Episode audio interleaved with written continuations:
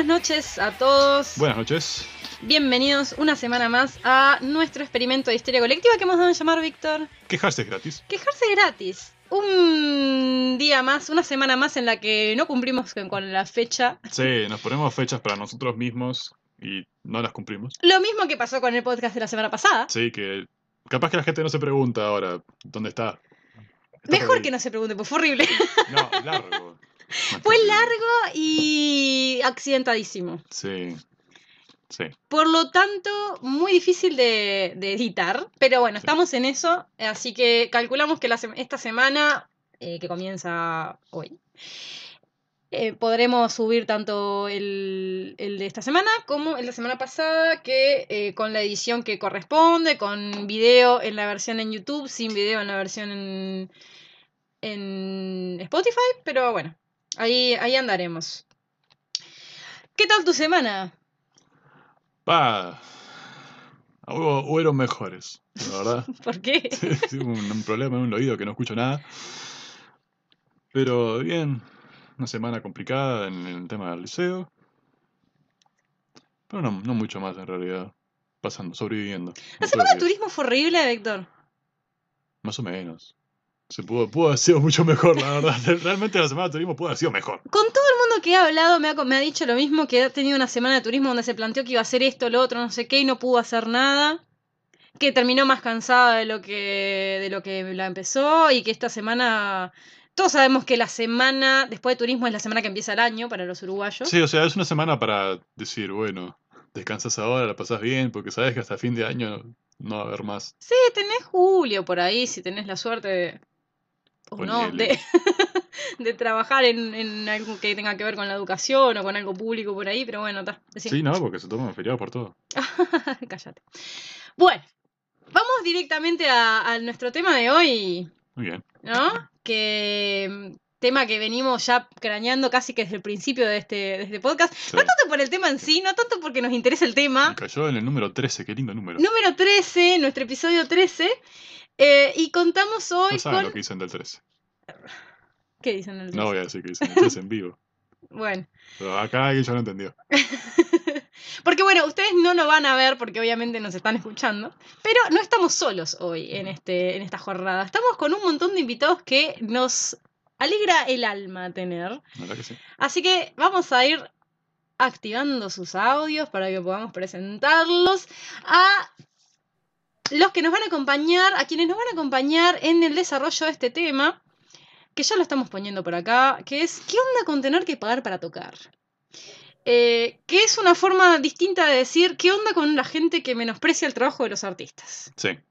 Para eso tenemos a una serie de artistas que nos enorgullece tener en nuestras vidas en, en distintas, de distintas formas. Así que vamos a ir eh, presentándolos poco a poco. ¿Querés comenzar tú? Eh, ¿Así en orden como están? ¿Cómo, cómo están? Sí, sí, sí. Bueno. Tenemos a un colega bajista, también multimúsico al parecer, el señor Emiliano.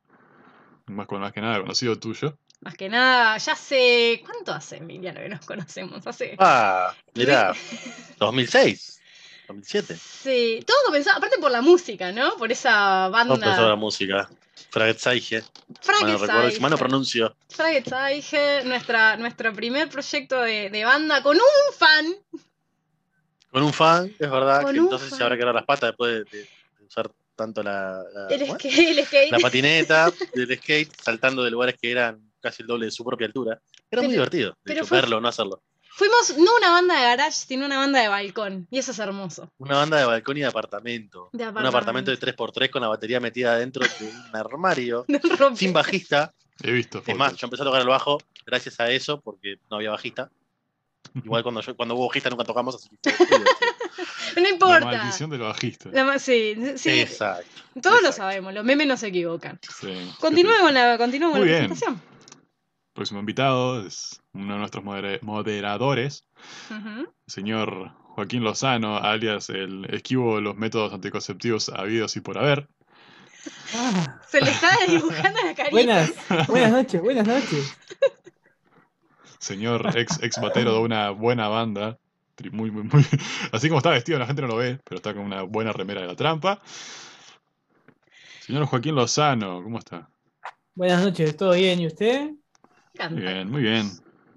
Y nos queda, bueno, nuestro último invitado. El señor que vienen escuchando desde el principio del podcast, de la, la- la señora voz de la, la banda Ansiedad Social. La tercera voz de este programa que nos acompaña es desde el principio. La que capaz que más se ha escuchado. La que más se ha escuchado. En minutos. No, y otras capaz que no, pero. El señor que tuvo tres bandas con la- la- el mismo roster, básicamente. Pero, al parecer, en la tercera es la vencida, ¿no? Por supuesto. Al parecer. El señor Darwin. El El señor. apellido lo podés pronunciar vos si querés. Heflica. Buenas noches, gente, ¿todo bien? Acá. ¡Ay, es él! Y ahí, obviamente, no, no, falta así, obviamente en esta parte es donde tendríamos, si acá tuviéramos edición de audio, tendríamos que poner así como un montón de... De, sí, eh, aplausos, eh, cornetas y todo. El, señor el señor famoso, acá. Y nos falta una presentación, porque en realidad esto viene con una persona acá que tiene como una doble función hoy, que es el señor Víctor, porque va a ser nuestro anfitrión, pero también va a ser invitado. Eh, el señor Víctor, bajista. ¡Oh! Habemos dos bajistas en el Tendría que presentarlo a sus compañeros de banda, pero bueno. Bajista. Bajista que se prende en absolutamente todos los proyectos de, de una banda de, de punk, de rock o de covers de Sandro. Lo que vengan. lo que sea. percusión a hacer cumbia también. Así que, Eh, yo estuve en ese, yo estuve en una de esas. Opa. de cumbia o de pagaron, nunca Sandro. me pagaron, me fui. No, ojalá fuera Sandro. Ah, Con eso te digo todo. Ojalá fuera Sandro. Así que bueno, vamos a estar, vamos a estar entrevistando a este, a esta camada de músicos que aparte Sí. son, son nuestros amigos. Pero antes vamos a, a introducir un poquito nuestro, nuestro tema, ¿verdad? Dijimos que el tema es, bueno, ¿qué onda con tener que pagar para tocar? Algo que es básicamente el deber ser prácticamente, la tradición, la costumbre en el under del rock. Eh, estaría bueno saber si solamente en el under del rock, desde mi punto, desde mi, desde mi experiencia, que en realidad tiene más que ver con la música más, más clásica, con lo lírico, les diré que todas las presentaciones que he tenido tampoco he pagado, no me han pagado, obviamente, pero porque han sido siempre exámenes. O sea, parte, Sí. nuestra, parte de nuestra formación tiene que ver con la presentación en un escenario, pero porque tenemos, se considera que parte de la formación de músico es pasar por un escenario y saber cómo manejarse. Entonces, eh, como es parte de la formación, no, no importa. Pero estaría bueno saber si en todos los, palos del resto de la música popular, llamémosle, sin despreciar, porque cada vez que yo le decía a mi padre, ay, ¿por qué es música popular? Decía, ay, pero ¿por qué? Bueno, porque es así. Este, si, si en algún otro, si en algún otro género pasa esto también, que pues se presentan las bandas sin, sin cobrar, pero creo que eso parte de la creencia de que la música es arte, el arte es expresión, ¿no? Y de lo que te sale, y por lo tanto, eh, ¿cómo va a cobrar un artista? sí, ¿no? Es como va a cobrar a alguien que está haciendo algo que sale de adentro. Vos ¿no? tenés un don y lo tenés que ofrecer al mundo. Claro. Y, y Por no amor podés- al arte. Exactamente. Exacto, por el arte. Exacto. Pobres diseñadores gráficos, porque le hacen lo mismo. Sí, pa, imagínate. Y si no es todos los un- diseñadores o sea- gráficos fuesen gratis. Es más, todo el que trabaja delante de una PC le, le suele pasar muchas veces cuando te- trabaja acá a un cliente. Ah, si estás delante de la computadora un ratito, no te cuesta nada. Sí, ¿no? Sí, sí, tal cual. solo. Yo- Estoy haciendo diseño web y es normal. Un diseño web, ah, pero si es un cambio, te lleva minutos. No son dos minutos. No, no. Y si son dos minutos, son mis dos minutos. ¿Cuál es el problema? No, vos, claro, y aunque lo fuera. Pero eso está relacionado y ya vamos adelantando que la semana que viene el tema tiene que ver eh, con la costumbre de la gente de ponerle precio al trabajo del otro. Claro. Pero creo que en el, en el arte se nota mucho más, porque de última, vos sabés que en, una, en un oficio, en un trabajo eh, más evidente como trabajo de repente, eh, está bien que, que la persona cobre, pero ¿cómo vas a cobrar por cantar? Si a vos te encanta cantar o, o tocar la guitarra, vos pasas todo el día con la guitarrita o, o lo que sea, ¿cómo vas a cobrar por eso? O sea, no, vos venís... Impensado. Claro. impensado. Y a veces... ¿Cómo me triguería todo eso? No sos el único. No, obvio, pero... Pagamos Pero- con una pizza y una coca. Tal cual, Sí. excepto a Darwin. Y Bueno, eso con Darwin suerte. no. A Darwin la coca nomás. A Darwin la coca nomás. Pero el punto es que eh, hay un hay una, mm, una- un aspecto a tener en cuenta y es la cuestión del músico como un profesional. No está mal, digo, eh, eh, perdón, está mal en realidad sobre infra- infravalorar el trabajo de cualquier músico. Pero cuando vos pensás en, en que la música se ha vuelto una profesión y que la profesión implica justamente profesionalización, con lo que eso involucra, ¿no? Es decir, la inversión de tiempo, de dinero, de recursos para poder comprarte un instrumento o mejorar tu instrumento en el caso de que ya tengas ya uno. estamos a- vamos adelantando que no es nada barato. A menos que seas un guitarrista, guitarra Pero es que la, la música Oh. siempre fue una, una profesión. Desde comienzos, desde que existían los trovadores que iban de pueblo en Sí, pueblo sí, claro. cantando las noticias, se les pagaba. Ujú. Iban, tipo, hoy, hoy dirías, ah, no, es un hippie que anda con la guitarrita de arriba abajo. anda, ¿Y quién la invitó? Claro, si que invitó. la- alguien me la- dice- que es un Pero- trovador, le pego. En la edad menos digna de la historia, donde el humano era más maltratado en, en su esencia, fue la época en que más le pagaron a los músicos. Interesante. Sí. Existía, existía el, el mecenas, que te daba guita para que vos tocaras y para, te patrocinaba. Como hoy se patrocina un, un youtuber, ponele. No, no, obvio. Para hago mecenas de Patreon. Ahí va. Claro. No, bueno, pero, pero justamente, ¿no? Habría que ver en dónde está el quiebre, en dónde se empieza a pensar que todo aquello que es expresión humana no corresponde pagarlo, o lo artístico no corresponde ser pagado. Porque pasa con todo. Pasa eh, mm, en la música, pero también pasa, por ejemplo, con eh, los, las personas que dibujan, o las personas que, yo qué sé, lo que sea, y te dependen, ah, pero hacemos un logo, total, si es solamente hacer un dibujito, lo que sea. ¿Y? o sea, El que te Pues yo creo pide que de hay un- favor. Yo particularmente creo que hay un tema que hay una pequeña diferencia en lo que es música y lo que es el circuito musical con lo que son otro tipo de artes, por un tema de que eh, desde el inicio de lo que es la industria musical siempre hay mucha más. Siempre hay mucho manejo de guita y siempre está el exceso de riesgo de parte del que te está ofreciendo el espacio. ujú. Es tipo, ah, yo cómo te voy a pagar si yo no sé lo que vos me vas a aportar, capaz que venís, no tocas o cualquier cosa, y yo pierdo plata. Entonces, ahí está el tema de que, bueno, eh, hacemos así, yo te doy entradas, vos me las, vend- me, las, me las vendés, me das la plata, y bueno, si vos pudiste cubrirlas bien, si no, no. El tema es el siguiente, que a veces sigue pasando aunque tengas trayectoria, aunque sepas que, ven, que metes Claro. gente. Igualmente te hacen llevar gente, igualmente te hacen moverte por las tuyas, y, o sea, eh, es un temita medio complicado. Eh, Capaz Hay que en otras artes no se ve tanto, porque vos no ves como que dibujas por entradas. No, sí, obvio. Darwin, Hay ¿qué una diferencia acá en, yo qué sé, por ejemplo, viendo el, el ambiente de Montevideo, por ejemplo. Que Ujú. vos me decís, tengo un riesgo porque te estoy eh, ofreciendo este espacio, este local. Yo te digo, ta, si tu local no sé, es una trastienda, tenés que poner luces, tenés que poner un equipo de sonido grande, tenés que administrar un local importante, entiendo que es un riesgo más grande. Pero si me haces tocar en un antro de mierda, con dolor a humedad, que va a sonar Sí. como el orto, que necesitas una persona para mantener, que sos vos aparte. Darwin, hay que ser podés cobrar. La- la- Dos la palos Power- por banda. hay que ser justos. La Power Beat con los parches rotos no se paga sola. Ah, que esa bata y, eso es- y ese nivel de equipación Las veces, no las veces que me habrán hecho llevar la Power Beat, por favor. Vos, en serio, igual hemos que ni siquiera la batería. Por eso. Tengo el placer de haber quemado un equipo de bajo en la comuna No, señor. porque me metieron un equipo de bajo. Estaba mal, estaba. No, no había, no había tierra. O sea, estaba lleno de tierra en la comuna, pero no había tierra eléctrica. Ah, no te arro. Fue el equipo de bajo, me encajé dos dedazos y ¡puf! Hizo.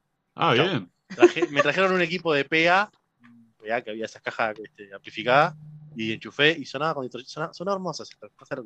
La comuna. Pero es que hay cada Sandro que terminás corriendo vos el riesgo. La- Sí. la- ¿quién, ¿Quién no se acercó a un micrófono y recibió una patada que dijo, fuá, Sí. te canto de lejitos mejor? Sí, es importante. con el- entró humo. En intramuro. Sí. Bueno, en Muro. Amacor. En Ah, Amacor terminamos de tocar, nos damos vuelta y estaba todo lleno de humo. Sí, no o sea, la pasó. mierda que rompimos. Ah, Claro. Eran de afuera, afuera que estaban prendiendo una fogata y se metía todo para adentro. Sí. Ah, pensábamos que era Ah. cromañón ahí. No, ¡Pa! boludo. y eso No. fue crudo. qué tremendo. Bueno, esperen, porque ahí de esto vamos a hablar en profundidad, porque hay una pregunta que tiene que ver justamente con sus anécdotas más, eh, Ah. más bizarras. Nada, igual una cosa, ¿no? Porque lo que tiene el under, que eh, creo que particularmente en la, en la escena de rock es de donde ha salido casi todo, a menos que te das contactos, que es todo un tema, ya veníamos hablando con Víctor antes de, de arrancar, el tema de los contactos. Hay, hay un tema eh, que en el under, la- el, el- el fundamentalista del, el, el- llamémosle el termo, que veníamos hablando la semana pasada, em, se dice defensor a muerte del under. ¿no?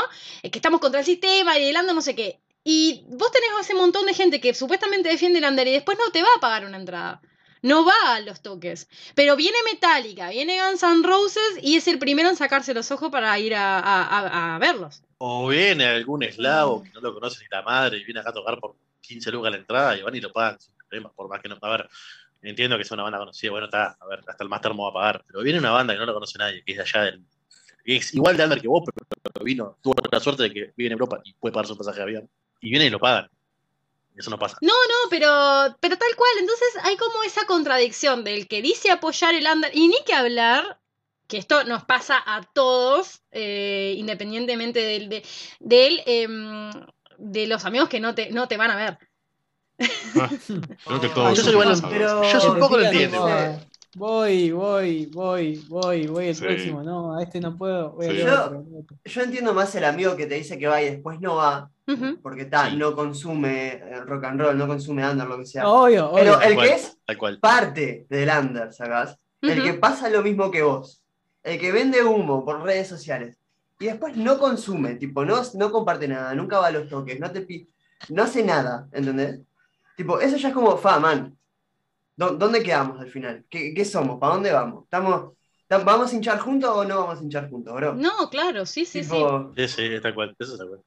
Y además que bueno, que estamos en un, en un país, eh, ya fuera un poco de programa, que eh, es muy conformista, ¿no? O sea, no, no, no buscamos en general como para decir, no, para, esto no puede seguir pasando, no puede ser que hace 50 años que, las un- que los únicos lugares donde tiene una banda de rock emergente para tocar sea un lugar donde tocas una parte y te contagia 25 virus. y bueno, también estamos en un país donde hace 20 años se escuchan las mismas cuatro bandas, ¿no? No, Sí. Sí, sí. Es tipo, por otro lado, no podemos esperar que progrese el, el ambiente, no podemos eh, esperar que progresen los lugares si primero no, no consumimos las bandas. Es que hay una cosa que es verdad también. eh, cuando una banda se Porque- empieza a destacar, la propia gente es la que la hunde. Por un tema de que, yo qué sé, pasaba con el tema de los, de los, de los Wacken, de, los- de las presentaciones para los Wacken. El año que salió Libertad o Muerte, a mí Libertad o Muerte es una banda que me encanta. Para mí es de las bandas de metal que más me gusta de este país. O sea, que desde el 2018 no están haciendo nada. Yo no sé en qué andan esos grises, pero está. Yo tuve la suerte de tocar con el batero en otro proyecto y luego es una máquina. Y fue una de las bandas que para mí más se merecía el Wacken. Llegaron a ir. Y cuando se dio de que llegaron a ir, mucha gente empezó, gente que además yo sé que le gustaba la banda, empezó que no, que están acomodados porque tal conoce a tal, por eso los votaron. Vos, mijo, es tremenda banda que nos va a representar en uno de los festivales de metal más grandes del mundo, si no el más grande. Sí, obvio. Y te pones con boludeces, vos, a apoyar y darle para adelante. Obvio. Vemos cómo hacemos, hacemos un toque para a beneficio de lo que los boludeces vayan y representen y la rompan toda. No, al revés. Pero ahí estás Y con es dos como que, temas. puta madre. Eh, ahí hay dos temas que, que tienen que ver. Uno, bueno, el, el- estás, el- la figura, vol- volvemos nuevamente a la figura del termo que hablábamos la semana pasada. Ese que, que tiene una idea de lo que es particularmente el metal. Mm, sí, Particularmente claro, el metal. El termo es metalero, así, insoportable. Y sí. De 8 hermética, alma fuerte. sí, la, la H no murió, hablábamos la semana pasada. Un pero- saludito a la. Bueno, la venganza de los termos. Sí, la venganza, lo, sí, tal cual. Pero el, el punto es ese, que no podés apoyar, si vos apoyás una banda, vos querés que le vaya bien. ¿Y ¿Por, qué no vas a Siempre está la acusación de, ah, porque se vendieron. No, eh, bueno, la profesionalización implica que te paguen dignamente por tu trabajo. Sí, Porque es un trabajo. Si vos querés vivir de la música, no podés recibir un sueldo indigno. En todo caso, puedes elegir, podrías llegar a elegir, y creo que no todas las bandas tienen la, pos- la posibilidad, posibilidad de elegirlo al principio, en qué ambiente te vas a mover o con qué tipo de gente haces negocio. Y eso, no. Hasta cierto punto, es muy difícil. Al principio puedes llegar a elegir si querés un tema de dónde tocar en los 7, 8 boliches. 7, 8, me fui al carajo. No, en los 3 o 4 boliches que hay en la vuelta. Sí, sí. El tema es el siguiente también. Yo en parte el tema del venderse o no venderse no lo veo tanto como, bueno, a ver, esta banda empezó a agarrar plata por su arte, que está perfecto. Lo que veo que muchas veces pasa con el tema de venderse, que, a ver, está perfecto también, porque si la banda lo, lo funciona y lo elige, está de más. El hecho de poder, de, de irse a, bueno, cosas que saben que funcionan, cosas que son más populares en un sentido de más pop, más, yo qué sé. A ver, está bueno el pop, me gustan, hay pila de cosas que me gustan. Yo no, no me considero metalero per se porque mm, creo que soy bastante abierto en cuanto a lo que escucho, pero también se ve eso, ¿verdad? Hay bandas grandes, grandes de verdad, que terminan yéndose a un lado más popular que les puede salir muy, muy bien o muy mal. Bueno, pasa con Metallica. Metallica es una banda que, si vos ves los primeros temas y vos ves los, o sea, los primeros discos, perdón, y ves lo que está haciendo ahora, sacando el hardware, que está bastante aproximado a lo que hacían antes, no tiene mucho que ver. Y está bien, a mí me gusta la evolución de las bandas porque es como que están dando cosas nuevas que escuchar en base a lo otro. Pero entiendo a la gente esa que dice, ah, esto ya no es Metallica. Porque lo entiendo por un tema de que, bueno, vos ves lo que hacían en el Kill Em All, lo que hacían ahora, tiene nadita que ver. O sea, No es la misma banda, es otra cosa. Y decís, capaz que ahí, de ahí sale el sentimiento, ah, se vendieron por popularidad. Claro. Que tanto este, metieron a Miley Cyrus en este lugar, que la Miley Cyrus es una voz de la puta madre cuando se, cuando se pone a hacer cosas bluseras. Ujú. Metieron a, yo qué sé, ahora, no sé, están tocando con. Metieron temas con el de Gorillaz, metieron temas con. O sea, se entiende por el, el que era el true metalero que creció de guacho escuchando Metallica y se ponía la campera de cuero y a escuchar Metallica. con- Claro. Y ahora ven y le meten lo que era la, la cultura de la contracultura. Es como que entiendo ese sentimiento, pero aún así creo que hay que tener cierta apertura para decir, bueno, ta, esto me gusta o no me gusta, independientemente de que yo lo vea como que viene de la misma banda, no, que se vendieron o no, o sea, te puede no gustar, está perfecto, pero yo qué sé, y más cuando son bandas chicas que pasa eso, a veces pasa con una banda, una banda de punk sobre todo, también, o sea, si les están dando resultado, para mí sigue siendo un tema de apoyo a banda. Sea, no sé, Yo creo que me igual- el concepto de venderse me parece algo muy primermundista, ¿no? Tipo, si estamos en Uruguay, tipo, no te puedo decir, ah, se vendiste. Te vendiste. Amigo, si me- el día de mañana me decís, no sé, voy a firmar contrato con Bizarro, ¿qué te voy a decir? Firmá. Somos tres gastos locos, tuviste Obvio. la suerte de ganar un peso haciendo música, andá y firmá. No ¿Quién te va a romper los huevos diciéndote, ah, no, no te vendas porque esto es independiente, somos under? No, eso son Hay mucha gente que hace, dice, dice eso del cuarteto de Nos. Ese es el cuento. Este, el cuarteto hacía, hacía la, la- la música transgresora que hacía y ahora hace música medio depresiva y para, que parece adolescente. A mí me sigue gustando, el cuarteto me sigue gustando, pero es como que yo es lo mismo, la- ah, se vendieron. Las bandas grandes de acá tuvieron que cambiar un poco su enfoque para pegarla de otra manera. Eso está Sí, claro. Pero pasó con, una- pasó con No Te Gustar, después pasó con una vela, después con el cuarteto. Fue inevitable. Sí, bueno, la banda Este, desaparecida como siglo, por ejemplo, sí, en plena sí. dictadura. Si vos te pones a escuchar los primeros discos de la vela, de No Te Va a Gustar, era algo muy de ah, que Latinoamérica, que era un disco que hablaba de, de la situación de Uruguay. Ya no, no, no tocan esos temas porque obviamente si vos te pones a hablar de un, de un país donde habitan 3 millones de personas, en un país mucho más grande, no te van a entender, no vas a conectar. No, y no solamente eso, Obviamente sino tienen eso que cambiar de enfoque. No, pero además en Ogress eso también cambió. O sea, estamos hablando de bandas que sus primeros pasos eran en plena dictadura En o plena post crisis. dictadura. En Ah, plena o crisis sea, del y 2000 crisis, ojalá- estamos hablando también. No, y crisis 2000 no, pero por ejemplo los estómagos vienen del 80 y pico. Ah, No quiero cortarles o la, sea, la discusión, no, pero les aviso sí. que en menos de un minuto se va Hacemos a cortar. el recalque. Ok. Así Hacemos que- cambios, si. Cerramos y mientras, mientras vamos volviendo a abrir, vamos a ver un poquito el volumen. No pierdan la idea, no pierdan el hilo, ya volvemos. Dale, dale. Mándale de vuelta. Sí, sí. Es el mismo. Así que Dale. Ah, dale, impecable. Ya cierro y vuelvo a abrir. Dale. Salud. Ahí está. A ver si estamos todos. ¿Estamos todos? Eh, ¿Se me escucha? Sí, Sí. se escucha, se escucha. Ok. Buenas. Eh, están buenos, vamos. Muy bien.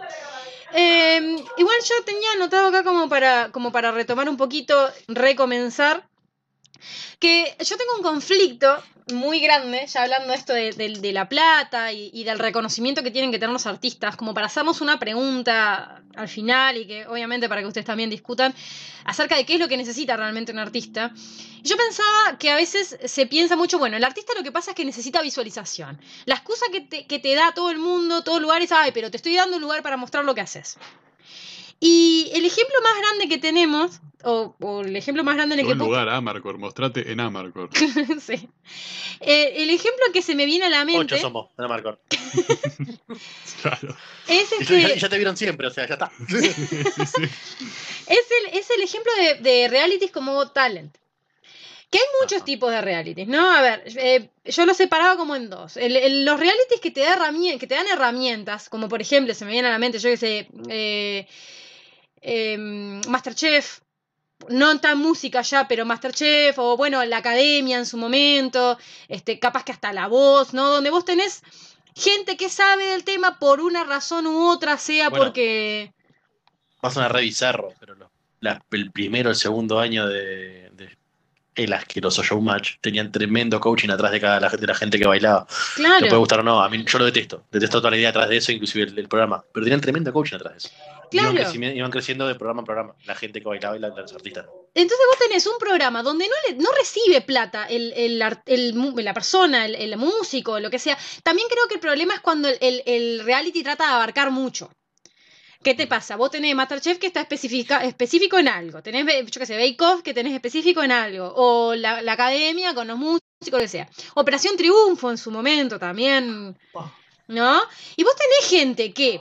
¿Por qué prosperó esa gente en muchas ocasiones? Porque tuvo, no recibió de repente dinero, pero tuvo la formación, trabajó en- con gente que ya tenía experiencia en distintos ámbitos. Entonces, eh, cuando salió al mundo y, y- y- y ganó lo que sea, ya tenía alguna herramienta más de aquellas con las que entró.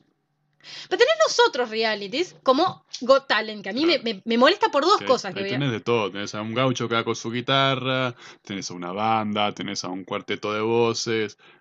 Lo peor de O sea, todo, tenés a, tenés a niños, tenés Son magos, diferentes formatos. tenés o sea, a niños, es reality mejor de- que así, ganar guita a costa de niños, ¿no? Obvio. Darwin, ¿qué está el reality que busca el proceso, eh, Es muy la buena. continuidad, que son los que tienen el coaching, el bla, bla, bla.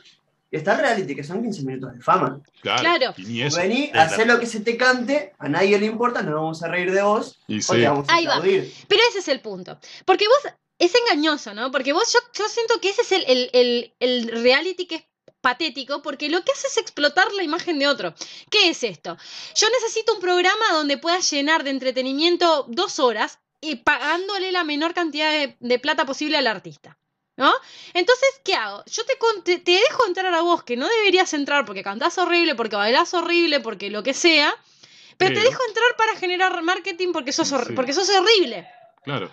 Y le das la impresión, y encima tenés a gente que te dice que, ay, bueno, pero te di lugar para que te mostrara. Y ese es el mensaje horrible. Y aparte, otra, otra idea que para mí es nefasta, que esto ya, ya tiene que ver también con, con- con mi formación, ¿no? O sea, con el palo del que vengo yo, que es la idea de que el talento es lo único que necesitas para ser un artista.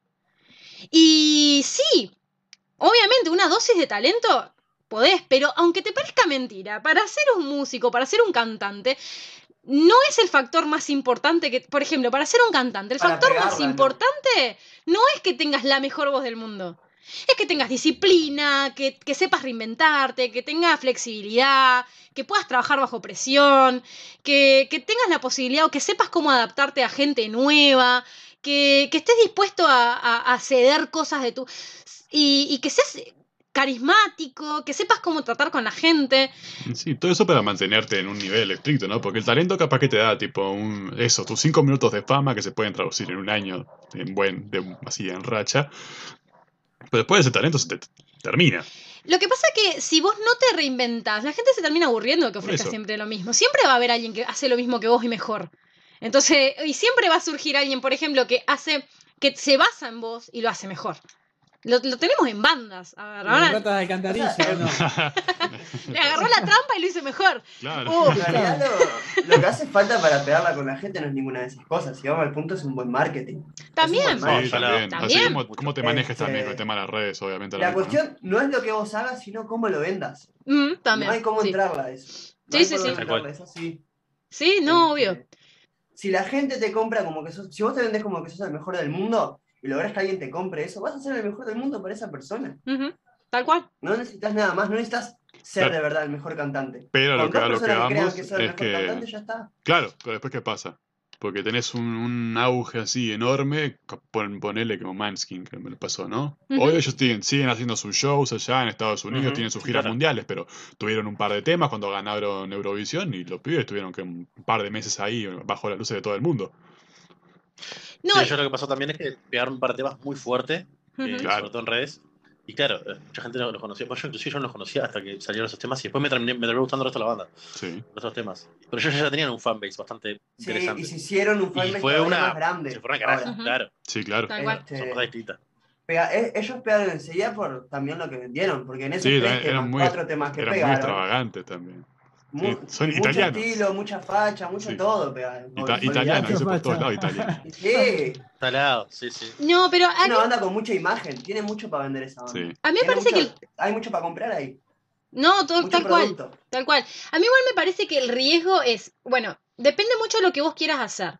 Si vos querés perdurar en el tiempo, hay, tenés, que tra- o sea, tenés que trabajar en otras cosas, que van más allá de- de- del marketing y del talento. Que obviamente, si estamos hablando de esto, de que necesita un artista, sí, obviamente que el marketing es fundamental. Pero vivimos en una época donde todo es descartable. Entonces, Mm. si vos te pones a pensar en bandas que han logrado seguir, perdurar en el tiempo, incluso más allá de que sigan existiendo, ¿no? Eh, ¿Qué tenían? Bueno, estoy pensando, lo que se me viene a la mente en este momento es Queen, por ejemplo. Obviamente que vos tenés el tipo que es un cantante de, de- de la puta Es- madre. Es el showman. Pero, pero vos, ¿qué tenés ahí? Tenés gente que, es, que estudió, que, tiene, que, que sabe lo que está haciendo, que obviamente supo venderse, también que no le importó demasiado y que creyó en su producto. Creo que también ahí está la cuestión, ¿no? Creyó realmente en lo que, en lo que estaba haciendo. Sí.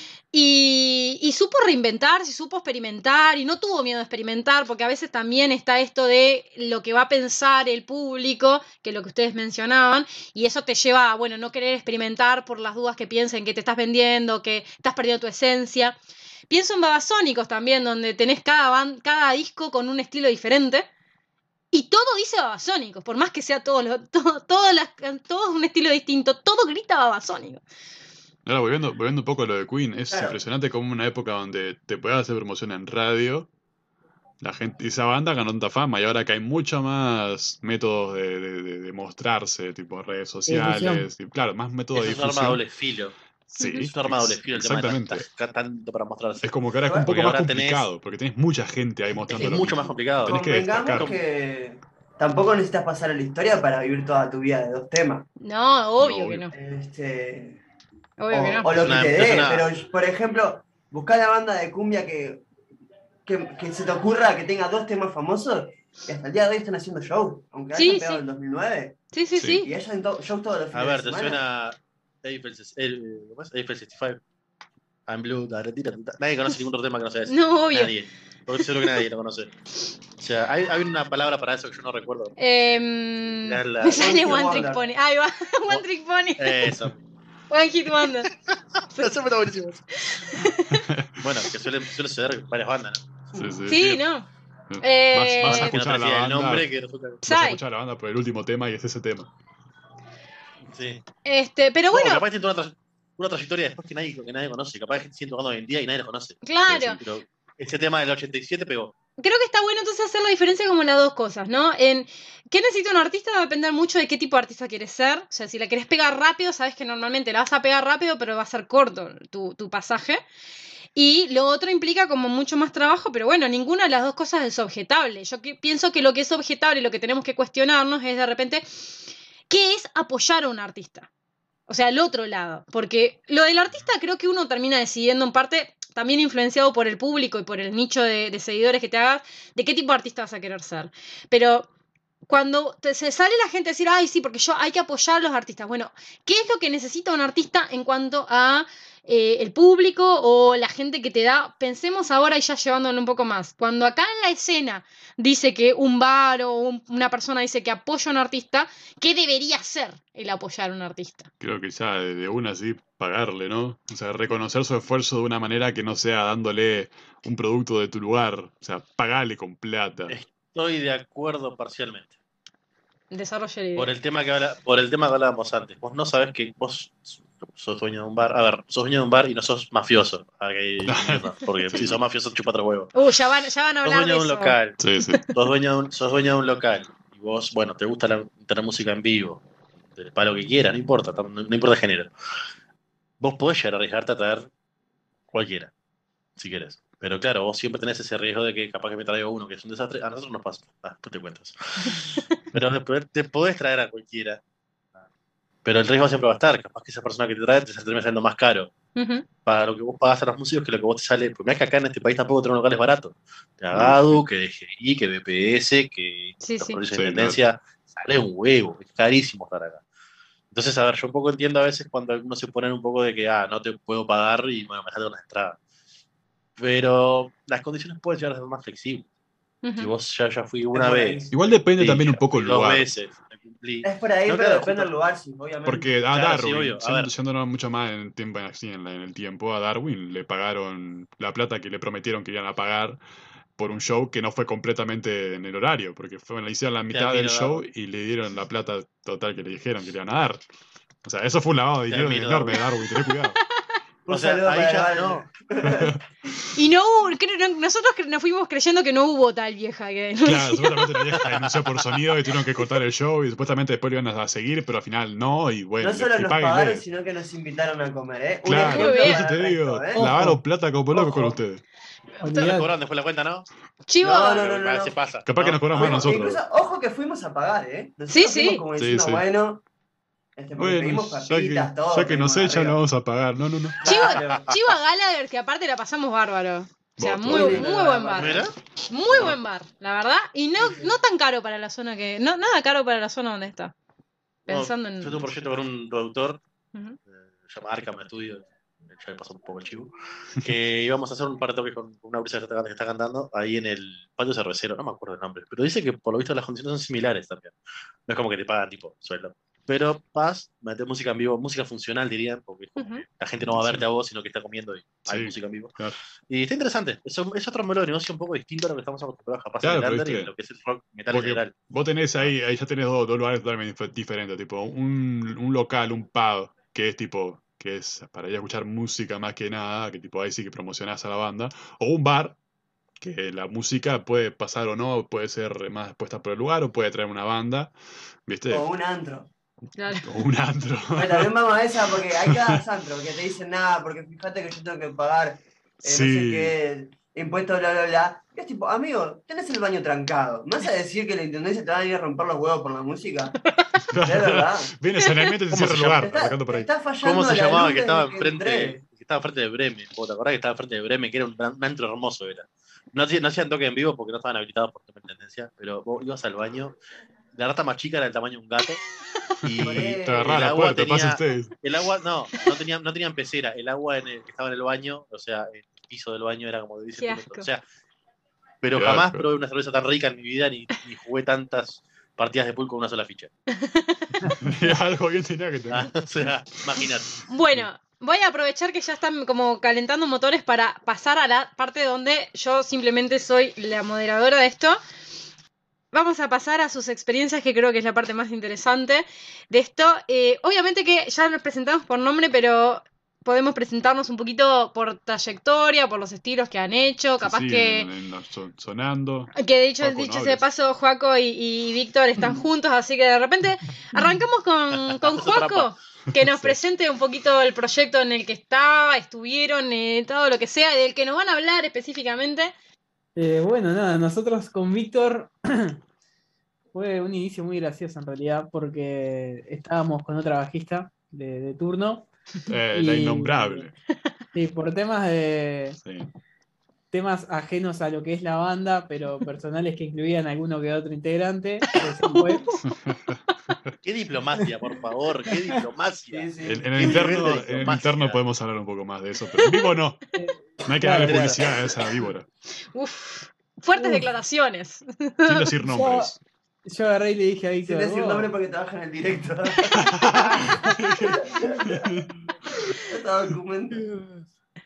En ese momento le dije a Víctor, bueno Víctor, eh, ¿cómo estás para encarar una banda? Me dijo, no sé tocar ningún instrumento. Sí, le dije, mira, comprate un bajo y aprendés con nosotros. le dije. sí, y así, así fue. yo. puta Y así ¿Por fui yo, no bueno, hice. Vamos arriba. Aparte justo un bajo. arriba. Sí, sí, así fui. Claramente. Eso fue para Y- no perder protagonismo, ¿verdad? Porque sabías que no, o sea, no había forma de perder protagonismo con un bajista. Sí. Pero Claramente. bajista, que no tiene ni idea de lo que está haciendo.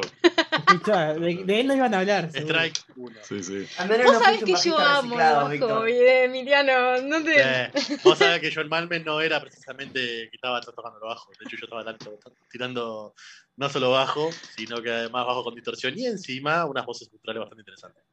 O sea, Bueno, Juaco, volvenos al. Volvenos, porfa, a la, al- al- la puesta en escena más o menos de la situación, así después nos cuentan un poco de. Ya les hago algunas Bueno, preguntas. eh, ta, eh, después de, de- de concluir con que Víctor iba a formar parte de la banda, empezaron los ensayos. de, desde las 7 de la mañana hasta las 10 de la mañana, En un lugar que era básicamente una cueva. literalmente. Estaba Iba acorde genial. con el nombre. Está- Estaba, está- muy buena. Es verdad, se La llama la cueva, ¿no? Sí, es- no, Que iban No, al no, restaurante no, aquel no, de no, no, no, no. No, era un- Eh, una especie de sótano. la, cue- Ah, la cueva, pero era Sala Verdi. Ahí va, sale Ajá. verde. No conozco. Pero por nombre, sí, por nombre no la saca nadie. Era la, la, la sala de Juancito, ¿no? A ver si. Puede ser, no me acuerdo. Eh, en que estaba, nada, empezamos a ensayar de 7 de la mañana a 10 de la mañana. Sí, muy insano. Desayunando Qué buen horario. 300 pesos de bizcocho de queso, vino y colet. todo junto. Sí, totalmente. Eso es raro. Eso, eso es rock. Eso es real.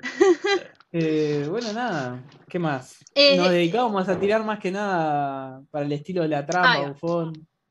Sí. Estábamos más para esa. Algún que otro reggae. Arrancamos, cuando yo arranqué era más tema de protesta social, Sí. que eso se descartó a la cuando se fue Cuando muy cobardemente vocalista. nuestro vocalista. No, Bien hecho por él, la verdad. Hay palos para todos, vamos. Obvio, para todos, obvio. olvidate. Sí, ese Y- también se es el palo rock, porque no se este es abandonó. Después del primer, del primer toque en. Amarcor, en, la- en el primer toque que tuvimos ganancias reales, el loco dijo, muchachos, me- yo me voy.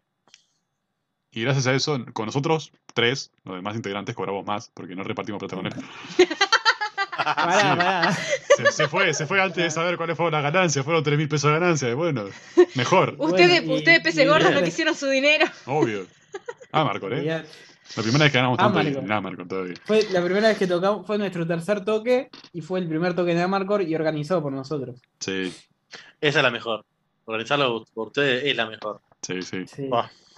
La primera vez que pasamos bien en No, el otro, el otro día, el otro día eh, me crucé con el loco de Amarcor, tarado. No, el tuerto. El, eh, ¿No era Tuerto o Visco? eh, no, era, era No, tartamudo. Tarta... Tartamudo, Ah, nada que ver. Tartamudo. Tuerto Visco. Tuerto, El Rengo, tampoco. Eh, ah, era sí. hermano de Era- Maradona. Eh, eh, eh, eh, Esto eh, es muy eh, censurable. Sí, No, de la menor ya fue. Sí, sí, sí. no pasa nada. No Darwin. escucha. Eh, presente su, su o sus bandas.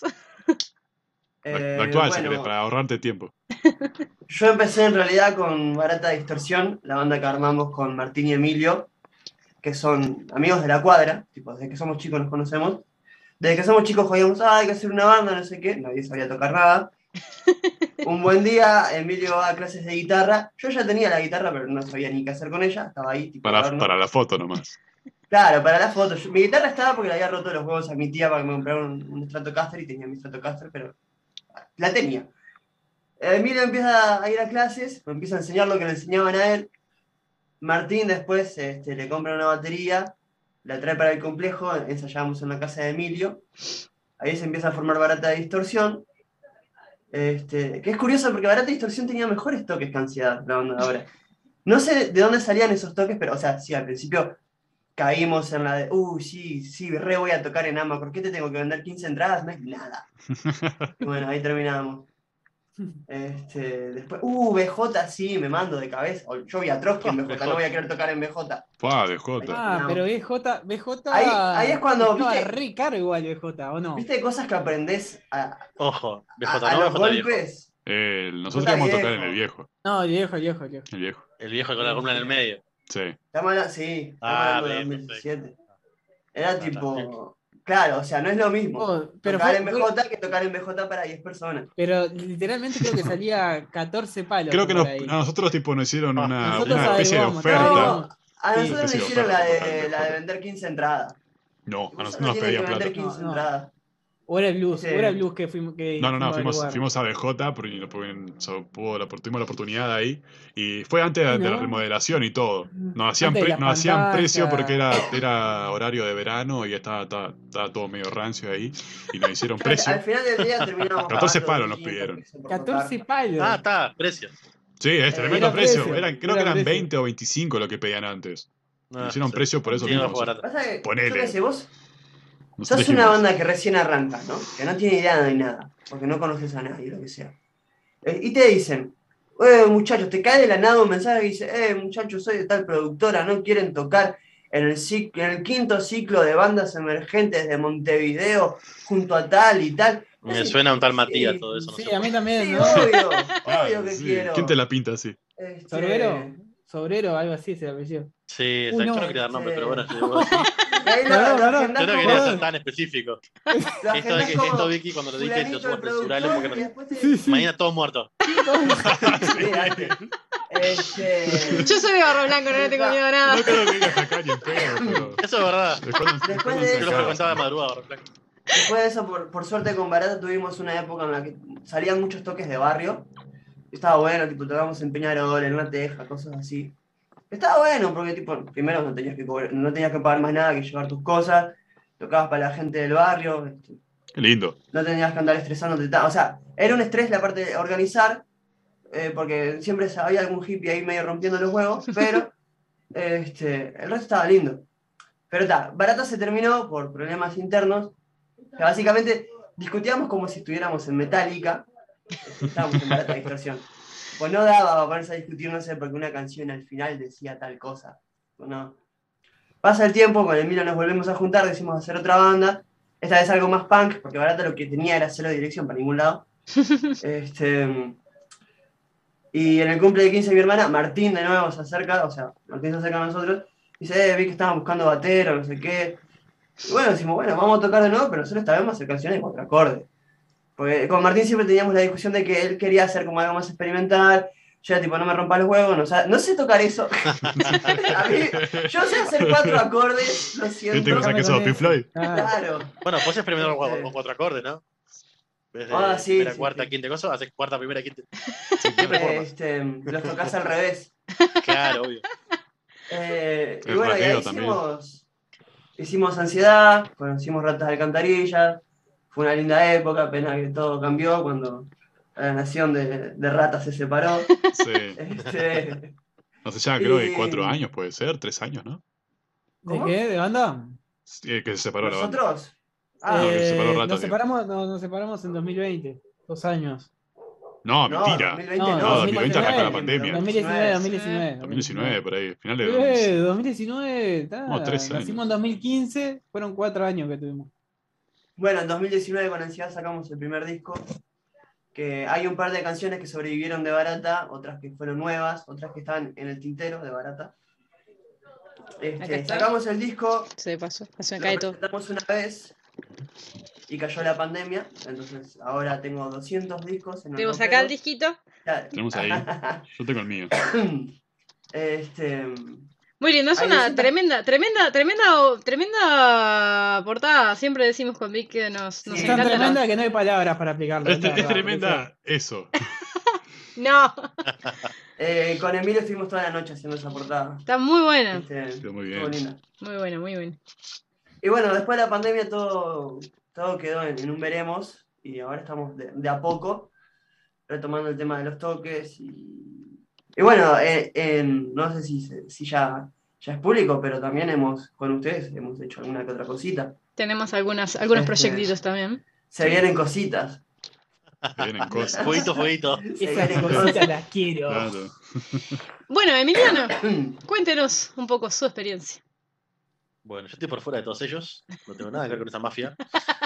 Bueno, mi nombre es bien, Emiliano bien Mafia, por así como ya se vos. supo y se obvio. Eh, no, igual. Está con esta mafia, que es peor. Sí, sí. Pero no me meto porque está más blanco y capaz que me manda a matar. Entonces, no, no quiero amanecer muerto mañana. Este, bueno, soy bajista, baterista hace muy poco. Estoy tocando desde los 17 años más o menos. Tengo 30, saca la cuenta vos porque yo no quiero.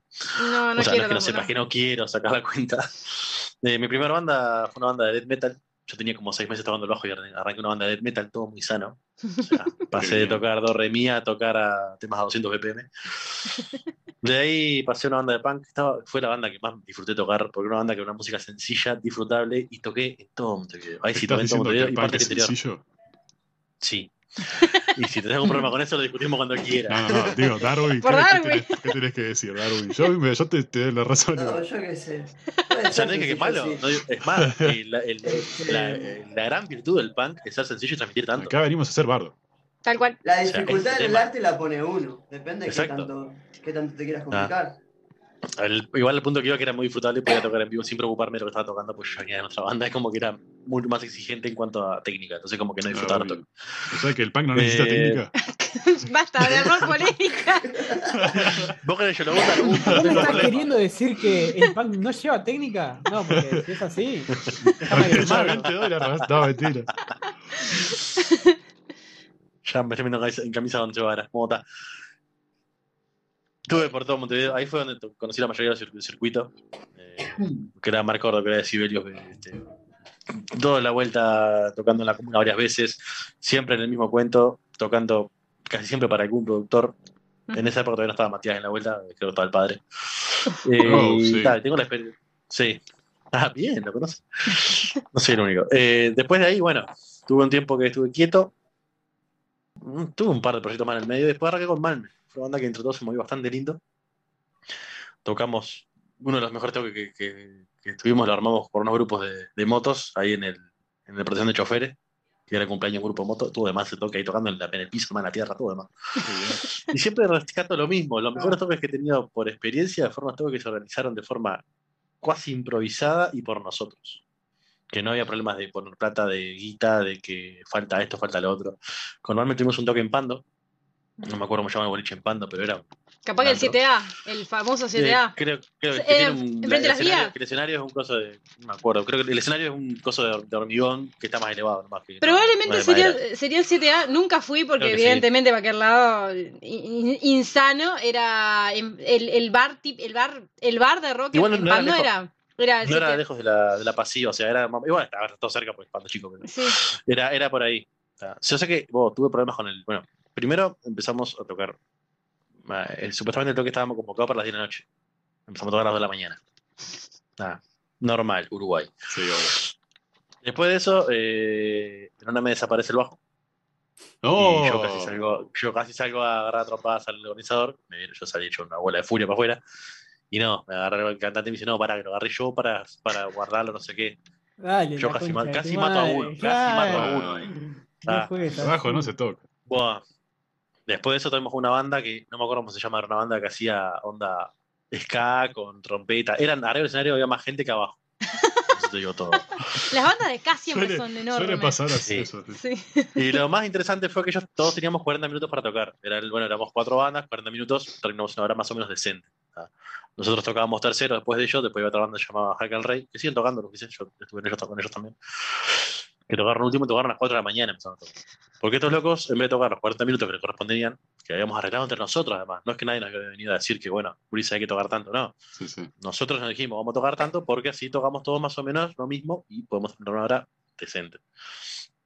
Una hora y media tocar. Ah, una hora y media. Nosotros casi lo matamos para bajarlo, porque queríamos bajarlo de, de empezar a que toca arrancar a hacer temas Ah. de nuevo. Arrancar de Pasa nuevo. eso, ¿eh? Vos, Pasa. no, es que no sé cómo, no, no sé. No tengo Bueno, temas de acá más. arrancan y empiezan otro no te das cuenta. 15 minutos más. Eh, sí, tal cual, tal cual. Además, es cada tema 15 minutos. No capaz sé. que la Parecía trompeta para para respirar nomás. Parecía Dream Theater con, con trompeta. O sea, no sé, era una cosa así, tema de 20 minutos. Mago de Oz eran. Bueno, eso fue, sí. Eso Sí, fueron sí. las peores experiencias en cuanto a organización de un toque, por eso a mí. Ah, Porque no, no, no hubo una, no hubo. El equipamiento era nuestro. Ya saben. Nosotros alquilamos los equipos los llevamos. No, evitar. Si me acuerdo el nombre lo voy a tirar porque yo no sé si siento fue. O sea, está, el equipamiento lo pusimos nosotros, la batería era el batero nuestro, eh, todo nuestro, la organización nos cobró, porque ahí estaba el señor Garga, que si me escuchan me puede chupar la pija. Digo, me- si me escucha el señor Garga, puede... Exacto. Eh, también, cuando fuimos a ver qué pasaba con estos locos, que fuimos a buscarlo vos para que pusiera orden, ese estaba falopeando una, una camioneta blanca de la de afuera, o sea, en Uruguay, Seguimos con los años. básicamente. O sea, ahí te das cuenta que se iba la guita de nos, que nosotros estábamos poniendo. Y Ah, era bueno, la lluvia, la lluvia de la No. noche. Eh, claro, ¿cómo Sí, aguantaste a las 4 de la eh, mañana? ¿Estás loco? Ese, ese toque iba a ser. Primero iba a ser dos por uno, después iba a ser entrada completa y resultó que el loco empezó a dejar entrar todo el mundo que estaba afuera, sin pagar entrada. Mm, señor. La gente que habíamos oído nosotros que no pagó entrada estaba re quemada, obviamente. A ver, se están cobrando la entrada con consumición encima, que jamás se hizo la consumición, nunca hubo consumición porque nunca hubo barra. barra. Fue ¿Qué van a consumir, no? No, sí, consumir lo que estaba consumiendo loco afuera en la camioneta. Sí. No, nada. Ahí No está la consumición. Sí, no. Bueno, después de mal me fuimos ir a toques también en varios lados, grabamos un disco que está muy bueno, que ya no está porque por un tema con el cantante que lo, lo- lo bajó el disco de, de Bandcamp y de Spotify y todos lados. Más o menos lástima porque era, era muy buen material que me, me- me da lástima que se haya perdido. Ta, después de ahí, bueno, grabamos con Pablo Soiza, que fue el que le grabó el disco a Libertad o Muerte, el guitarrista de esta banda que canta cantaba Mariana, una, cantaba una brisa que está tan ahora, Doctor Roca. Ah, Doctor Roca, El qué buena guitarrista, banda. el guitarrista Doctor Roca eh, tiene tremendo estudio.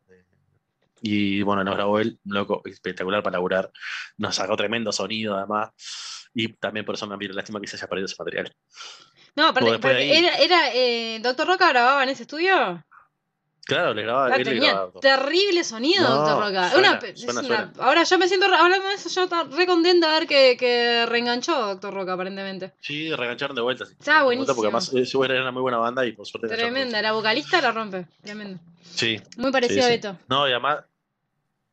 Además la forma, además cómo están, cómo está hecho la, o sea, cómo suenan. Está, Sí, está sí, espectacular.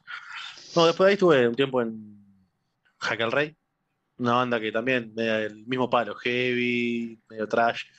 Yo me fui a meter leyendo porque estaba pandemia, yo tenía poco tiempo, alguna diferencia con los grises, pero nada grave.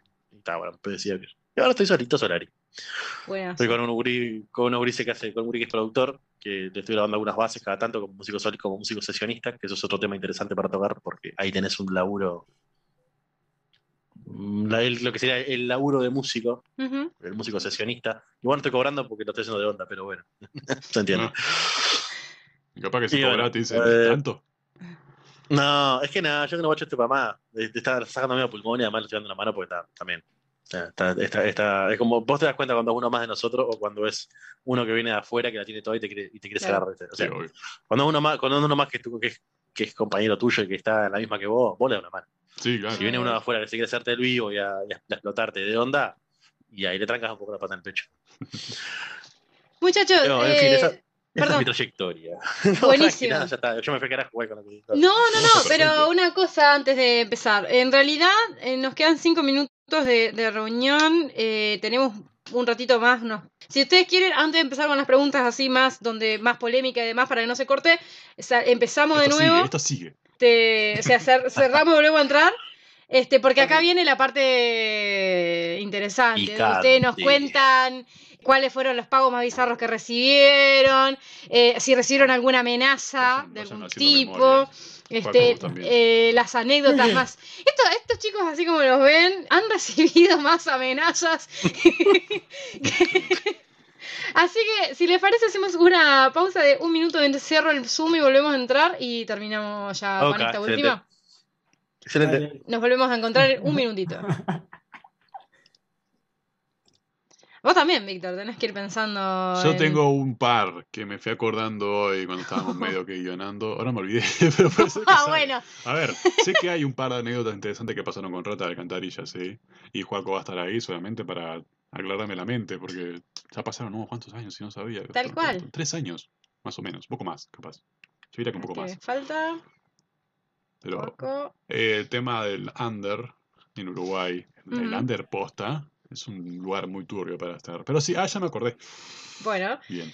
bueno, ahora que ¿Te ya. acordaste? ¿Qué te acordaste? Dice que estuvo acordándose de algunas ah, anécdotas. Repetimos, repetimos por las dos que esta parte no quede editada porque, ta, obviamente estamos volviendo. Acá vienen las preguntas interesantes. Si quieren, yo le- les tiro la- las preguntas y las van contestando en el orden que quieran. En Dale. realidad, así lo, vamos y lo van conversando también. En realidad, las preguntas tienen que ver con si alguna vez, si llegaron a cobrar por tocar. Igualmente, acá algunas cosas ya las vinieron adelantando. Tal vez la pregunta es eh, si lo que cobraron fue, fue mm, aceptable o fueron cosas ridículas como pizza. Eh, No, la pizza no es una cosa ridícula. la pi- Es, ¿Qué pizza? Depende de la pizza, ¿no? Claro. Después, Está es- buena la pizza, digo, está, toco de vuelta acá si querés. si quieren profundizar algo que, Te sale una cena, oh. Claro. Panza llena, corazón Sí. contento. Obvio. Algo que Emi ya venía adelantando, que es el tema de las entradas, cómo lo resolvían. Sé que particularmente la gente de, de ratas tiene algunas anécdotas interesantes para contar. Sí, lastimosamente sí. Después, eh, si alguna vez no pudieron terminar un toque por alguna razón, o si los amenazaron o retuvieron por no poder pagar las entradas. Y obviamente, Eh, no, no- no sé, ahí. Vos, vos sabés, Paco. Yo sé. Pero no, acuerdo- no, no sé si, si fue tan así. Sí. Y después Ah, vale. también, por último, que nos cuenten las anécdotas más bizarras que tengan con respecto a... Pero bueno, en orden. Bueno, La primera pregunta que nos arrancar. eh, no, no sé, si quieren ustedes se explayan, si no empezamos por ahí. que no se acuerdan. Si, ¿cuál- Claro, ¿Cuál era la eh, primera pregunta? La primera pregunta. Bueno, bueno. Sí, ¿alguna vez-. ¿Alguna vez cobraron, pasamos. llegaron a cobrar por tocar y cómo fue el pago?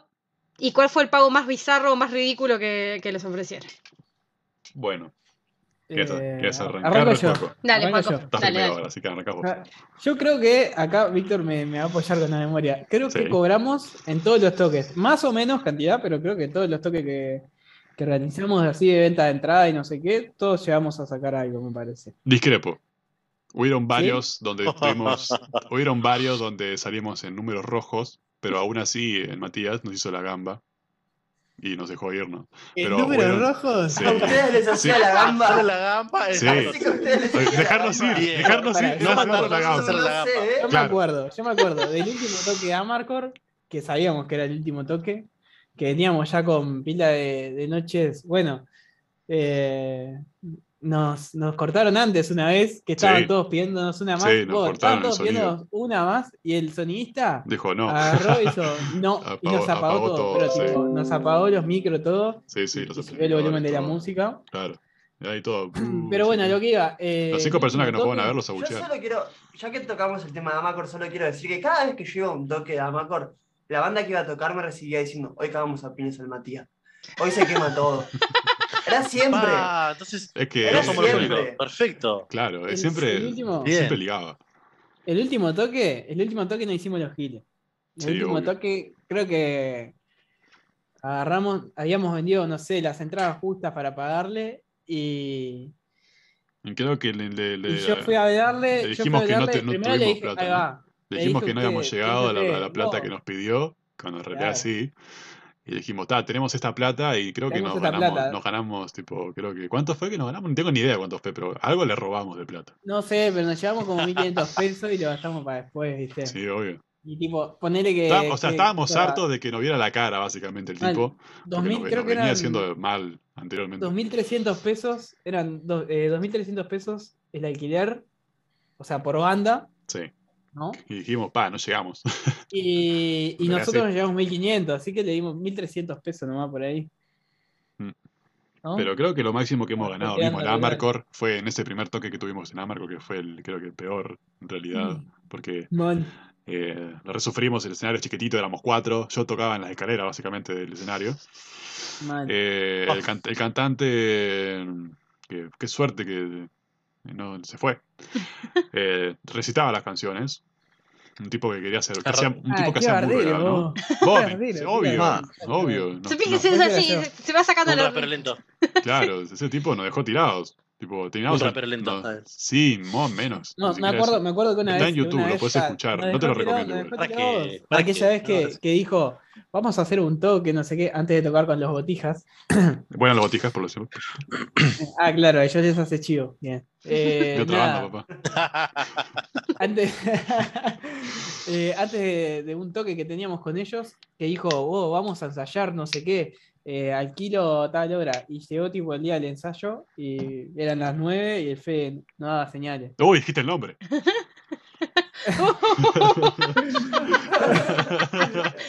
Es que se han dado tantos nombres acá Yo le que... quería dar Sí, ya tiene guardar el nombre, pero bueno. Ya tiene dos, ya tiene dos, dos asesinos en este, ¿eh? camino. Claro, Sí. no, no Qué tremendo. No, Todavía. Eh, pero rima con babosa. todavía. Claro. Y barba. Claro, es, es una Ya mezcla de 3 a 2. Como el Jack Sparrow salió. No, sí, eso es cierto. Tuvimos un ensayo de dos horas donde No nos fue, íbamos a no repartir una tirados, hora cada sí, banda, porque íbamos a hacer la banda que íbamos a tocar, dijimos una hora cada uno, total, ¿no? Bien, arrancamos nosotros porque ese iba a ser más o menos el orden, no al revés. No, al No, revés. no arrancaba importa, arrancamos nosotros a, a- a ensayar y el, el cantante, el señor cantante, no llegaba, no llegaba y no llegaba, y lo llamamos, lo llamamos y no respondía. Dijimos, está, capaz que se durmió. Era normal en, esa, en ensayar a esas horas, un fin de semana era normal dormirse, ¿no? Estos domingos de la mañana. Juaco sabe eso, sí.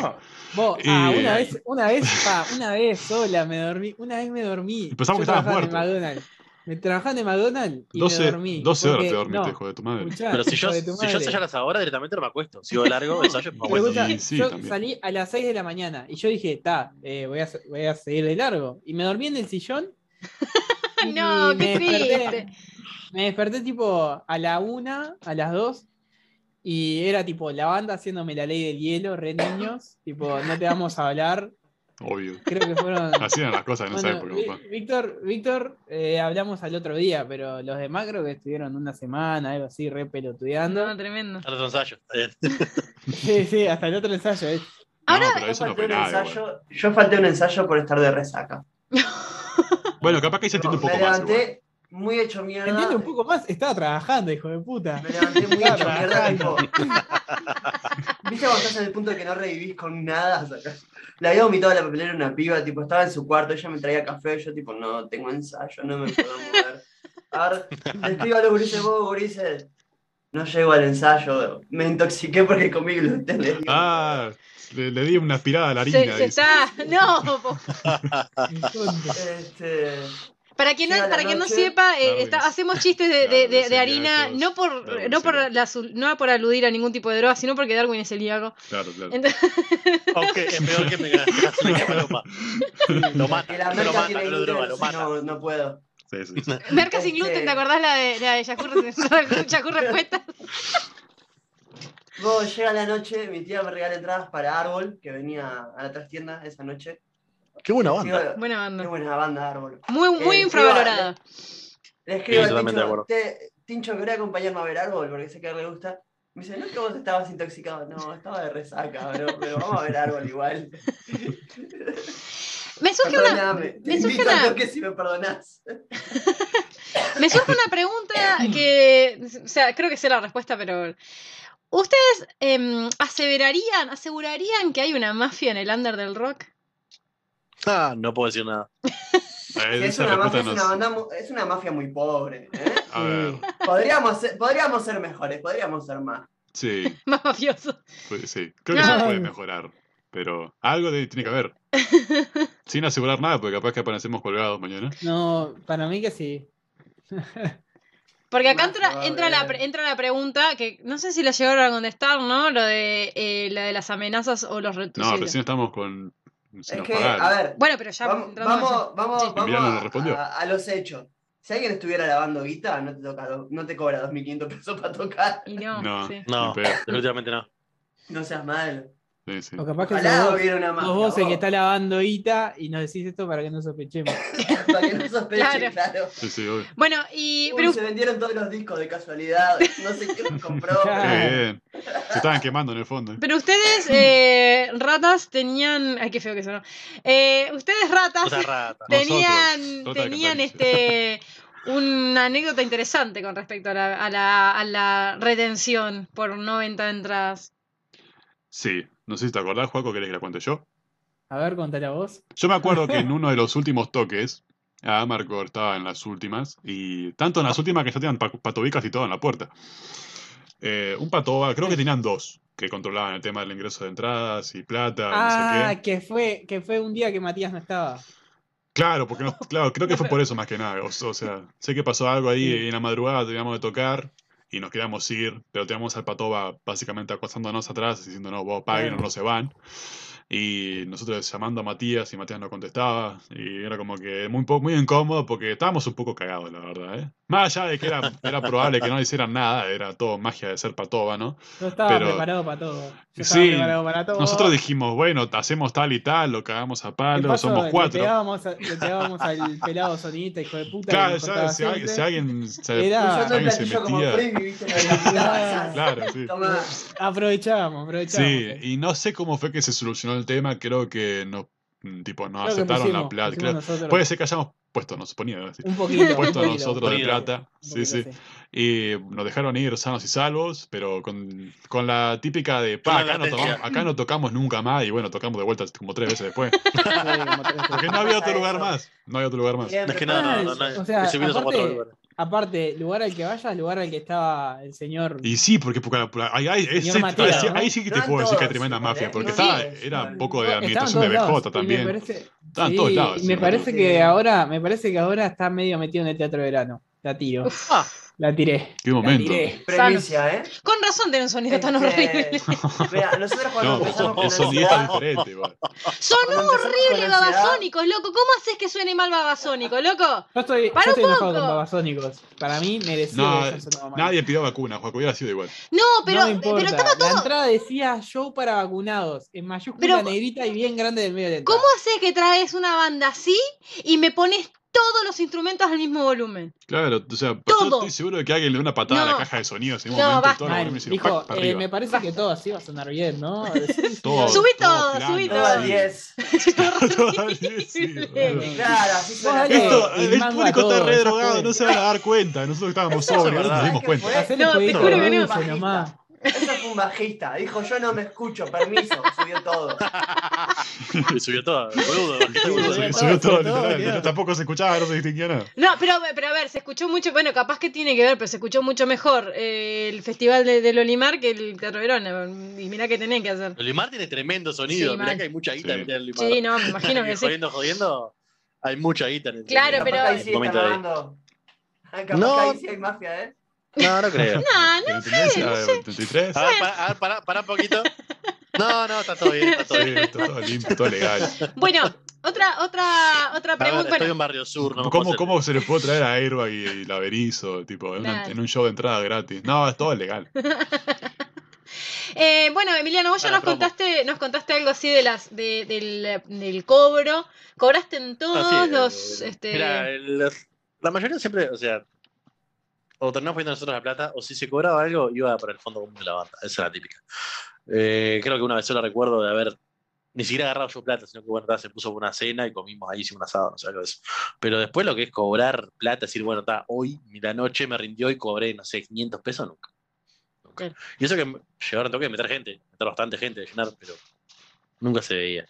Por ocho por ocho nunca se veía. Capaz que, no sé, a ver, uno, uno confía en la gente que está con la banda de él. ¿no? Ujú. Pero hay un tema, o sea, siempre pasaba lo mismo, siempre estábamos apretados con el tema de las entradas, siempre llegando al último momento. Nos pasó varias veces con Matías que, de que estábamos ahí con las entradas y vamos a tener que pagarle en el, en el momento, o bueno, nos vamos, después te pagamos. Y Es está, bueno, de una forma u otra siempre se liquidaba. Es interesante cómo varias generaciones Pero- de músicos fueron cagados por el mismo tipo. O por el padre. Yo tengo como 80 años, Ahí, Matías, porque yo no un sé. legado. Es un Sí, legado. sí. loco Sí, ya claro. Sí, sí. Y dice que, lo que, dice que el padre. Para que acá, te- acá te apago la, la cámara. Dice que el padre era peor. Yo no sé que qué sí, le dije. No sé, no, dicen que no sí. sé, no sé quién dijo eso. Sí. Se filtró un. ay, Pero sí, sí. Se filtró una voz, sí. Parecía la mía, pero no, no fui yo. Pero sí es la típica. O sea, yo nunca, nunca recuerdo haber decir, dicho, bota, esta, este, esta noche rindió y agarrarnos pesos. Claro. Y ahora a mí se me ocurrió otra pregunta y es em, ¿cuánta de esa plata sea em, reinvertían en la misma banda y cu- cuánta plata podías decir, "Ta, te quedas para vos y cuánta plata tipo la reinvertían en la misma en la misma banda? No, nosotros por lo menos, el, uno de los últimos discos, de, el disco mando que grabamos, eh, a ver, salió una plata y creo que de dos toques salió un pequeñísimo porcentaje, que fue lo que agarramos para, para los discos. Que creo que se le pagó el pues se contrató un diseñador gráfico de afuera, un loco español que conocía al cantante, que lo andaba muy bien, hizo el arte de tapa que estaba buena. Pero después de eso, así de. Más allá de eso, tampoco daba para más. Claro. creo que la solo, la, solo la grabación de, de todo el disco eran creo que 30 mil pesos, una cosa así. Uf, No llegaba. no ibas a hacer No la llegaba. sierra ahí, te cobraban Qué menos. lindo. No, pero pasa que vos, si se escucha material, quedó bueno. A mí me gustó mucho el, el resultado final. O sea, Ah, por bien, eso para mí vale la pena lo que si- salió. Si valió la plata, bien. Eh. Porque nosotros, no sé, creo que grabamos. Nosotros, pará, aparte estás recomendando, ah, estás recomendando cualquier cosa. Que sea la sierra, boludo. O sea, Sala Sierra Oh, está bueno. Está además. la Sierra está yo. Yo, tipo, en- encantado con la sala, pero nosotros grabamos ocho temas. No, ¿qué 8, boludo? Eran 13. Grabamos 13 temas más a mi favor y Sí. tenemos la grabación de solo un tema. Y ahí. Excelente. No Porque, más, ¿Por qué? Porque el sonidista excelente, bien, que no es el administrador claro. de la sala, puso los archivos en una página con una página gratis de tipo Mediafire, pero no era Mediafire. Eh, Los ¿cómo descargamos era? una vez a a un archivo RAR con todos los. No, era otra, más pichito todavía. WeTransfer. Ahí va. Y los no, archivos. está vos. Vos, pero se borraron los archivos. Los descargamos, en una los descargamos una Está vez. bien, WeTransfer escucho los temas y si esta es una mierda, te dejo este que está bueno. Está Claro, bueno. tipo, está, descargamos, descargamos una vez el archivo RAR con todas las cosas adentro, tipo sin, sin masterizar, sin nada. Y no sé qué le pasó, que lo tuvimos que bajar de nuevo y cuando lo fuimos a bajar de nuevo no existían más. No está. Y le dijimos a ellos y nos claro, dijeron, no, sí. pero nosotros ya se los mandamos. Se Sí, las manos. eso me pasó, eso nos pasó con la sierra. Con la sierra fue. No me acuerdo qué sala fue, creo que fue la. Sí, creo que fue la sierra también. Mm. Que O sea, todo bien con Matías, ellos pero el no, sonidista que ellos borran, o sea, a lo que es gratis se borra después la.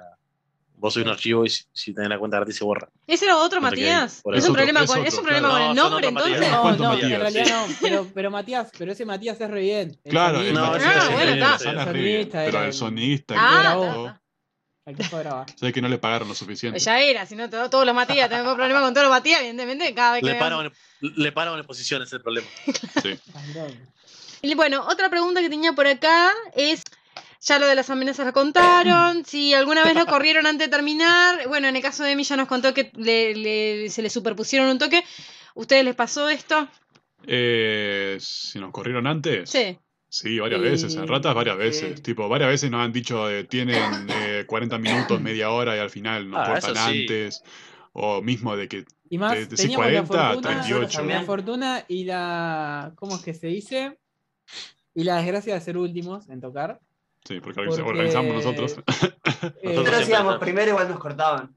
No, es que ni Yo me acuerdo, yo me acuerdo en un toque de. eh, se hacía enfrente a la Facultad de Psicología. Era todo en plan Ah. primavera desmanicolias- desmanicomializante. La verdad que no me sale hasta el día de hoy. Pero ta, era antimanicomio, bla, bla. Mucho hippie había. Entonces extraña. cuando ojo, llegamos. mucho hippie, ojo. este, después, de- aparte de coordinar todo con, con las otras bandas, casi la gente lo que ahí encima. Ni estuvo, tipo, coordinar con las otras bandas quién lleva tal cosa. Ta, íbamos a arrancar nosotros, armamos todo eso. Había un hippie que estaba de, de, digamos, de anfitrión ahí en el escenario, gritando. Había una buena cantidad de gente. Y había otro que era el hippie organizador. Cuestión. Terminamos de, Los rangos de hippie me encantan. Mm, ¿Cuántos hippies para todo? terminamos de, de- de armar todo así. Y le decimos, bueno, ya está pronto. También íbamos medio apurados, como que el hippie organizador nos estaba apurando por un tema de no sé qué, de los permisos, de la intendencia, bla, bla. Este, Todos se excusan con el la misma, el ¿no? hippie No, que la organizador- Sí, la típica. Sí, obvio. Este, digo, La vieja el confiable. hippie, el hippie que estaba en el escenario, que estaba en el anfitrión, me dice, bueno, arranque cuando quiera. Ya, nosotros arrancamos, ya sabíamos cuánto tiempo que teníamos que tocar, sabíamos cuánto demorábamos. Yo siempre fui muy quisquilloso con eso de, bueno, ¿cuánto tenemos para tocar? Eh, sabemos que tipo, tenemos 40 minutos, esta es la cantidad de temas que nos lleva a tocar. Tipo, Sí, claro. tenemos Claro. 50 minutos, eso siempre lo tuve claro. Íbamos capaz que por la mitad, este, y no, tipo, yo les digo, en un momento los gurises se paran, yo me doy vuelta y les digo, eh, va, va tal tema. Me dicen, no, vamos a hacer tal otro, no, va tal tema, vamos a hacer... Bueno, y en eso hacemos el tema que, que seguía en el set, porque tipo siempre, también fue de, de armar el, el set list, entre, entre comillas, y seguirlo siempre al pie de la letra, y memorizarlo incluso. Y cuando termino eso, me doy vuelta y los gurises estaban tipo juntando las cosas. Y yo digo, ¿qué pasó? No, el hippie que se nos acercó, nos dijo que quisiéramos un tema más y ya está. Yo, pero tenía, bueno, está, yo, Hippie gorra. se, se puso la gorra. Ah, Entonces, ta, nos bajamos, se sube la otra banda, empieza a armar. Este, era una banda que tenía saxo, trompeta, cosas así. Mm, Ahí va, Este, le dicen en el chat que nombres al hippie 1 y hippie 2. Siempre las Eh, bandas con trompetas, las bandas, ya está, ya tenemos ahí un patrón. Sí, claro. pero hay que diferenciarlos porque el hippie que estaba anfitrión no es el que quise agarrar a las piñas después. Porque, ¿Qué pasa? Ah, Cuando nos bajamos.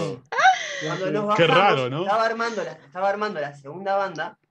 El hippie organizador se acerca, micrófono en mano, y les dice: Muchachos, esperen que les avise para empezar. No hagan como la otra banda que hizo lo que quiso. No, No. hippie bardero. No, hippie Sí. gorra, hippie gorra. Pa. Qué soy. Son los peores los Yo le tiro con el bajo No por la cabeza creer. como la que pesa un bajo. Vos, le tenías No que haber dicho, creer. le tenías que haber dicho, vos, flaco, soy toco punk. Hablame. Y una patada en la cabeza. Y patada en la cabeza. Micrófono en mano, sacás tipo para que te escuche todo el mundo. Cualquier, tenés un problema, vení si me lo decís, pa. Claro, Claro. Te, No hay te nada. pegó mal el porro, vos. Aparte de escucharme, tipo. Ah, Acá no vengo a tocar, a- no vengo a tocarte tipo con un contrato ni nada. No me chupa Mal. los huevos si me cortaste antes por un tema de organización. Pero no me tiré la fría enfrente a, yo qué sé, la- Ahí te agarrar mouse y mundo, tocar. sacá. Sí. Eh, y digo, quedo re quemado. Y, ¿sabes? y digo a Emilio, ¿sabes qué? Voy a agarrar las piñas, ya fue. Voy a buscar al jefe. Lo voy a buscar, me meto a la facultad, lo busco por todas partes. Vuelvo re quemado y ah, no lo encontré. Menos mal, igual, segura- seguramente me la otro a mí porque tipo, peso, peso 50 kilos, no le voy a ganar al hippie. Este, Actitud está. Obvio. Muy la importante. actitud está- Obvio. Bueno, Ah, ahí hablando de, de las trompetas, buscar ahí hablando de lo de las trompetas son los peores, yo me acuerdo que una vuelta eh, acá se hacen por allá por noviembre, no me acuerdo si es noviembre o octubre, creo que es en octubre, está la semana de Barros Blancos. En noviembre, que el año pasado hubo un muy buen, muy buen toque de rock, dicho sea de paso, sí vino Snake, vino Daltros, que estuvo muy bien. Oh, qué interesante. Vino Cuchilla Grande, vino el año pasado. Sí. Este, estuvo muy bien. Eh, bueno, pero hace unos años, que era como mucho más chico, nos presentábamos, eh, si queríamos tocar, preparábamos algo y con unos amigos preparamos unos temas, que era muy gracioso porque siempre llegábamos cuando no- siempre tocábamos cosas juntos, pero siempre terminábamos tocando los mismos temas, siempre. O sea, no importaba cuánto quisiéramos innovar, siempre terminaba cantando de una forma u otra My Immortal, pero siempre así, mal. no, no sé por qué. Dale. Eh, entonces habíamos preparado tres temas. Habíamos preparado Clara, habíamos preparado Si me voy antes que vos y habíamos preparado My Immortal. ¿Y qué pasa? Cuando llegamos, había un montón de bandas de cumbia. Tipo, nosotros éramos los únicos no tocábamos nada que no fuera cumbia. Porque aparte era en el 2011, o sea, que era como muy... Y nos dijo el, el- veterano que organizaba, no, bueno, tienen, pueden tocar dos. Todos tocaban como cinco, pero nosotros podíamos tocar dos. Me dijeron, nosotros teníamos tres. Dice, no, dos, pero ustedes tienen que pensar en las bandas que vienen, no sé qué. Fenómeno. Nosotros dijimos, bueno, de alguna forma u otra vamos a tocar esto porque lo preparamos y está bien y no sé qué. No sé cómo, pero de alguna manera los pibes lograron em, enganchar, si me voy antes que vos con My Immortal, y hacerla toda una canción sola. Era toda una canción sola. Larga, muy larga. Era toda una canción sola. Es que, pero Ah, te da un poco dos de temas. bronca igual, sí, cuando te, al- o sea, te das cuenta que la redistribución no fue equitativa. Porque te entiendo si vos si estás teloneando una banda, pero nosotros no éramos lo mismo, Bueno, yo éramos... no quiero decir nada, pero ¿Sabes? en cierto liceo de ¿Sabes? acá de Barros Blancos, Sí, entre el 1 no. y el 2, no voy a decir cuál, eh, nos dijeron, tienen media hora de toque, eran ocho temas nuestros, y al final tocamos tres y dijeron, no, vi una banda de pleno. ¿Estás queriendo decir No, que Barros Blancos no, somos pará, ortivas? ¿Vos decís, Sí. vos decís el, Sí. el primer toque? El primer toque de ratas. El primer toque tocamos, tocamos un par más, no tocamos tres, no tocamos tres. Bueno, Cinco, fue, fue la mitad. cinco, tiramos pero cinco. fue la mitad. Tiramos un 5 Un, de te- 8. un- ah, boludo, un tema nuestro nos duraba un minuto cincuenta. No cuenta. No llegaba, no llegaba a dos minutos. boludo. Un, dos, tres, A nosotros nos pasó, nos pasó organizando un, un toque en, en La Teja, que era, era como un evento grande, tipo iba a haber muchas cosas, iban a haber, yo qué sé, desde batallas de rap, gente haciendo telas, este, mucha, mucha cosa. Entonces, este, se, se organizó tipo Dice hippie por todos lados. meses antes. Lado, no a quiero decir así, pero. Eh, bueno, hubo un hippie. Pero digamos Hay que, otro patrón ahí. digamos que había una banda que, que se ve que como tenía, no sé, mil likes en Facebook, se creían en. Oh, Entonces, este hippie estaba muy empecinado Hippie desde influencer. un principio con cerrar. Concert. Él quería Ah. cerrar el toque, el, el evento. o sea, ahí te das cuenta que jamás tocó loco eso. Porque nadie quiere cerrar todo. Este, claro, yo, a mí tipo, se me cae un huevo cerrar, se, se te va toda la gente. Es un embole tocar último. Este, porque lamentablemente la gente no se queda. No. Entonces estaba el hippie, el enano hippie, este, que quería cerrar, y otro que era bajista de otra banda que, digamos, era su pelado mamadera, ¿no? No, Todo el Smithers. Decía, el El pelado mamadera decía, sí, por favor. Entonces, eh, hablando, tipo, en el grupo de la organización, bla, bla, bla, este, no sé, yo no, ese día no podía ir a una reunión y iba, ah, no puedo ir, no sé qué. Entonces, tipo, todo el mundo empieza a cancelar, que eh, eh, se dice, bueno, el martes a la misma hora, en el mismo lugar. Y yo lo que digo es tipo, no nos podemos juntar, estamos viendo que se complica para juntarnos los, mar- los martes a las 5, porque no buscamos otro, otro horario. Y ahí salta el pelado del cahuete y el...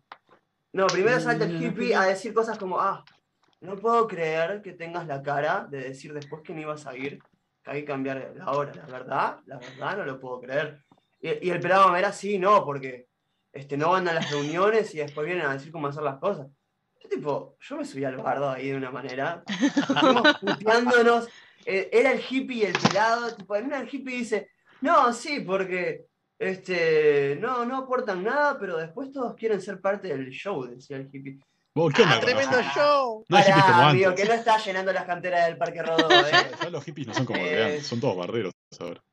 Y, y lo mejor fue que eh, tal, el día del evento llega, yo caigo con mucha resaca, no había dormido nada, este, sustancias, eh, Estoy viendo un patrón. pero, ahí.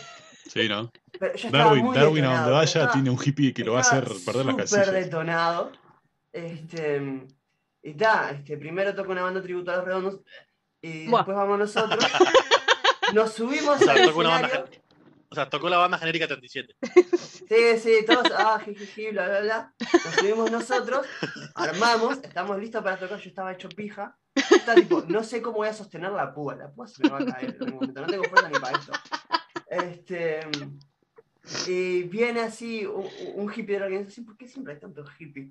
Después me preguntan por qué escribo quién invita a este hippie. Sí, no, porque tiene un Este- tema que se llama así. Toda la bronca descargada. Eh, y el hippie organización dice, eh, Ulises, este, ahora en un cacho que ahora fulana va a ser, porque habían dos escenarios, uno que estaba metido adentro que era chiquito y otro que estaba afuera.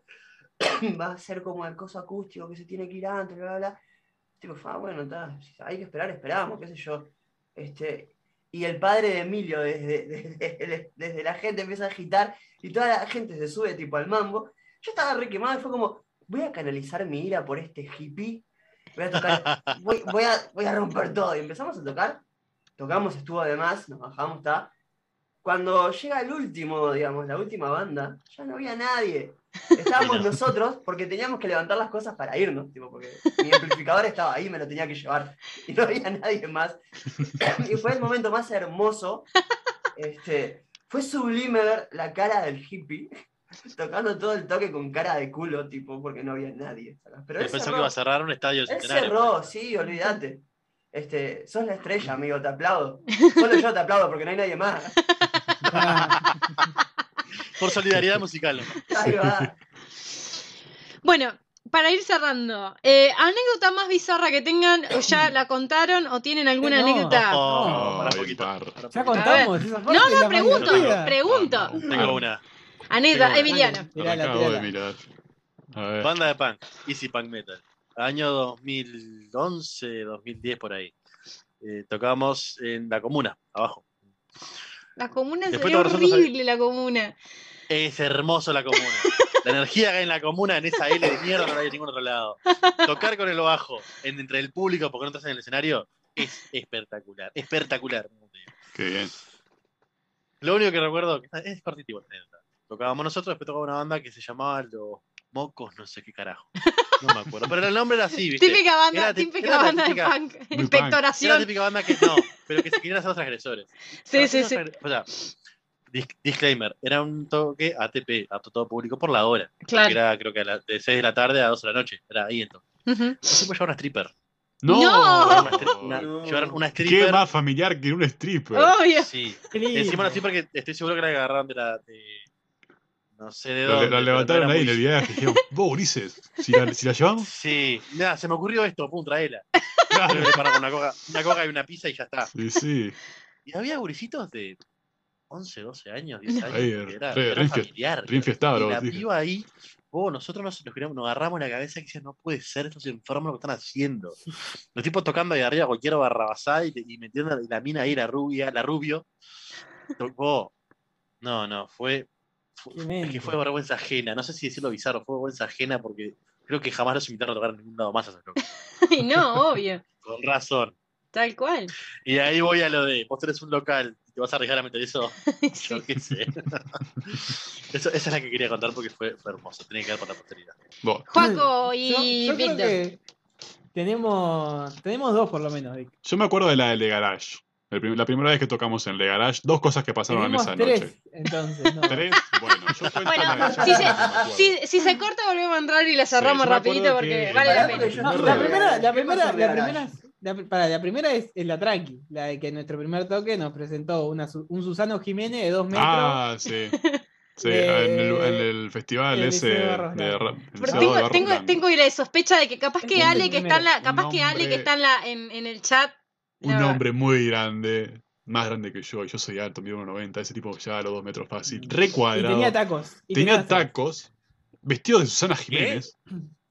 Vos, Eh, hay tremendo mérito en medir casi dos metros y, y andar de taco. es, sí, vos, es que era impresionante. y Tenemos Era pruebas. Ah, andar. Hay, hay videos que comprueban Hay la videos, verdad. hay fotos. Sí, es- fue, tuvo un hito el, el tipo. Y bueno, nos presentó como... ¿Cómo fue que nos, nos dijo? Nosotros, nosotros somos ratas de alcantarilla. Yo pero el loco sospecho lo mismo, Ale, que era, que era Sí, Fabián. eh, No, ratas de alcantarillado, dijo. Ratas de caño, sí, ahí va. Ratas, algo de ratas de caño. Alcantarillado, de caño, algo- de cloaca, cualquiera de Sí, nada que ver. sí, sí. Te la complicaba mucho más de lo que era. Sí, Es sí, un sí. increíble. Bueno, esa es una. Es que, pero aparte que Razón. autocompletar ratas de alcantarilla, o sea, Claro. no hay como... Man, La gente, la gente ratas de cambiando el alcantarilla. nombre nunca falla. Claro, Sí. estás, en- estás en Uruguay. Ratas de. Caño, caño puede ser. tal De caño. puede ser. Trata, vos comparás la se usa también, pasión, sí. Sí, sí. Barata Distorsión tocando en la plaza primero de mayo, este, teloneando la Oh. cabaret, aparte nosotros tipo estábamos tipo allá arriba. Va así ahora. Ahora llega la banda Distorsión. No, No. Distorsión. la banda de La distorsión. banda de Luxo. Qué grande. Oh, Esto, no, es la- esto es black que metal, loco. La banda tocábamos Distorsión nosotros, con, Ulises, su, con vámonos. su rock juvenil, dice. Claro. Ah, amigo. Bueno. Soy juvenil. 14 Ay, años más grande. ¿Qué? ¿Qué onda? Boomer. Es muy boomer. No. Es muy boomer esa. Porque La- yo cuando tenía su edad... Vic, ¿Por qué ya te da, eh, mijo? Para contar la de Garage, contar la de Garage. Bueno, yo me acuerdo que la primera vez que tocamos en The Garage, un lugar que de día y de noche estoy seguro que son dos cosas totalmente Dos diferentes. Ojo, Totalmente ojo que ahí grabamos el disco, ¿eh? Sí, yo no, yo eso, yo digo eso, pero fue muy turbio cuando Pero nosotros sí, fuimos. confirmo. Eh, a- a- arrancando que tipo, llegamos eh, muy en hora, ¿no? Llegamos bien. Estamos muy en hora. Llegamos bien. Y yo no sé la otra parte de la historia, pero yo me acuerdo que llegamos y nos recibió un tipo que estaba eh, visiblemente alterado por alguna sustancia que se reparte en forma de polvo. Que nosotros llegamos y preguntamos, che, estamos, necesitamos, necesitamos al dueño como para tipo ubicarnos y dejar los instrumentos en algún lado. Fue algo así, ¿no, Juaco? Sí. Yo me quedé, yo me quedé abajo mientras Ah, Joaquín sí. acá, el batero, eh, nuestro guitarrista que no vino, y el cantante que también se fue, por suerte.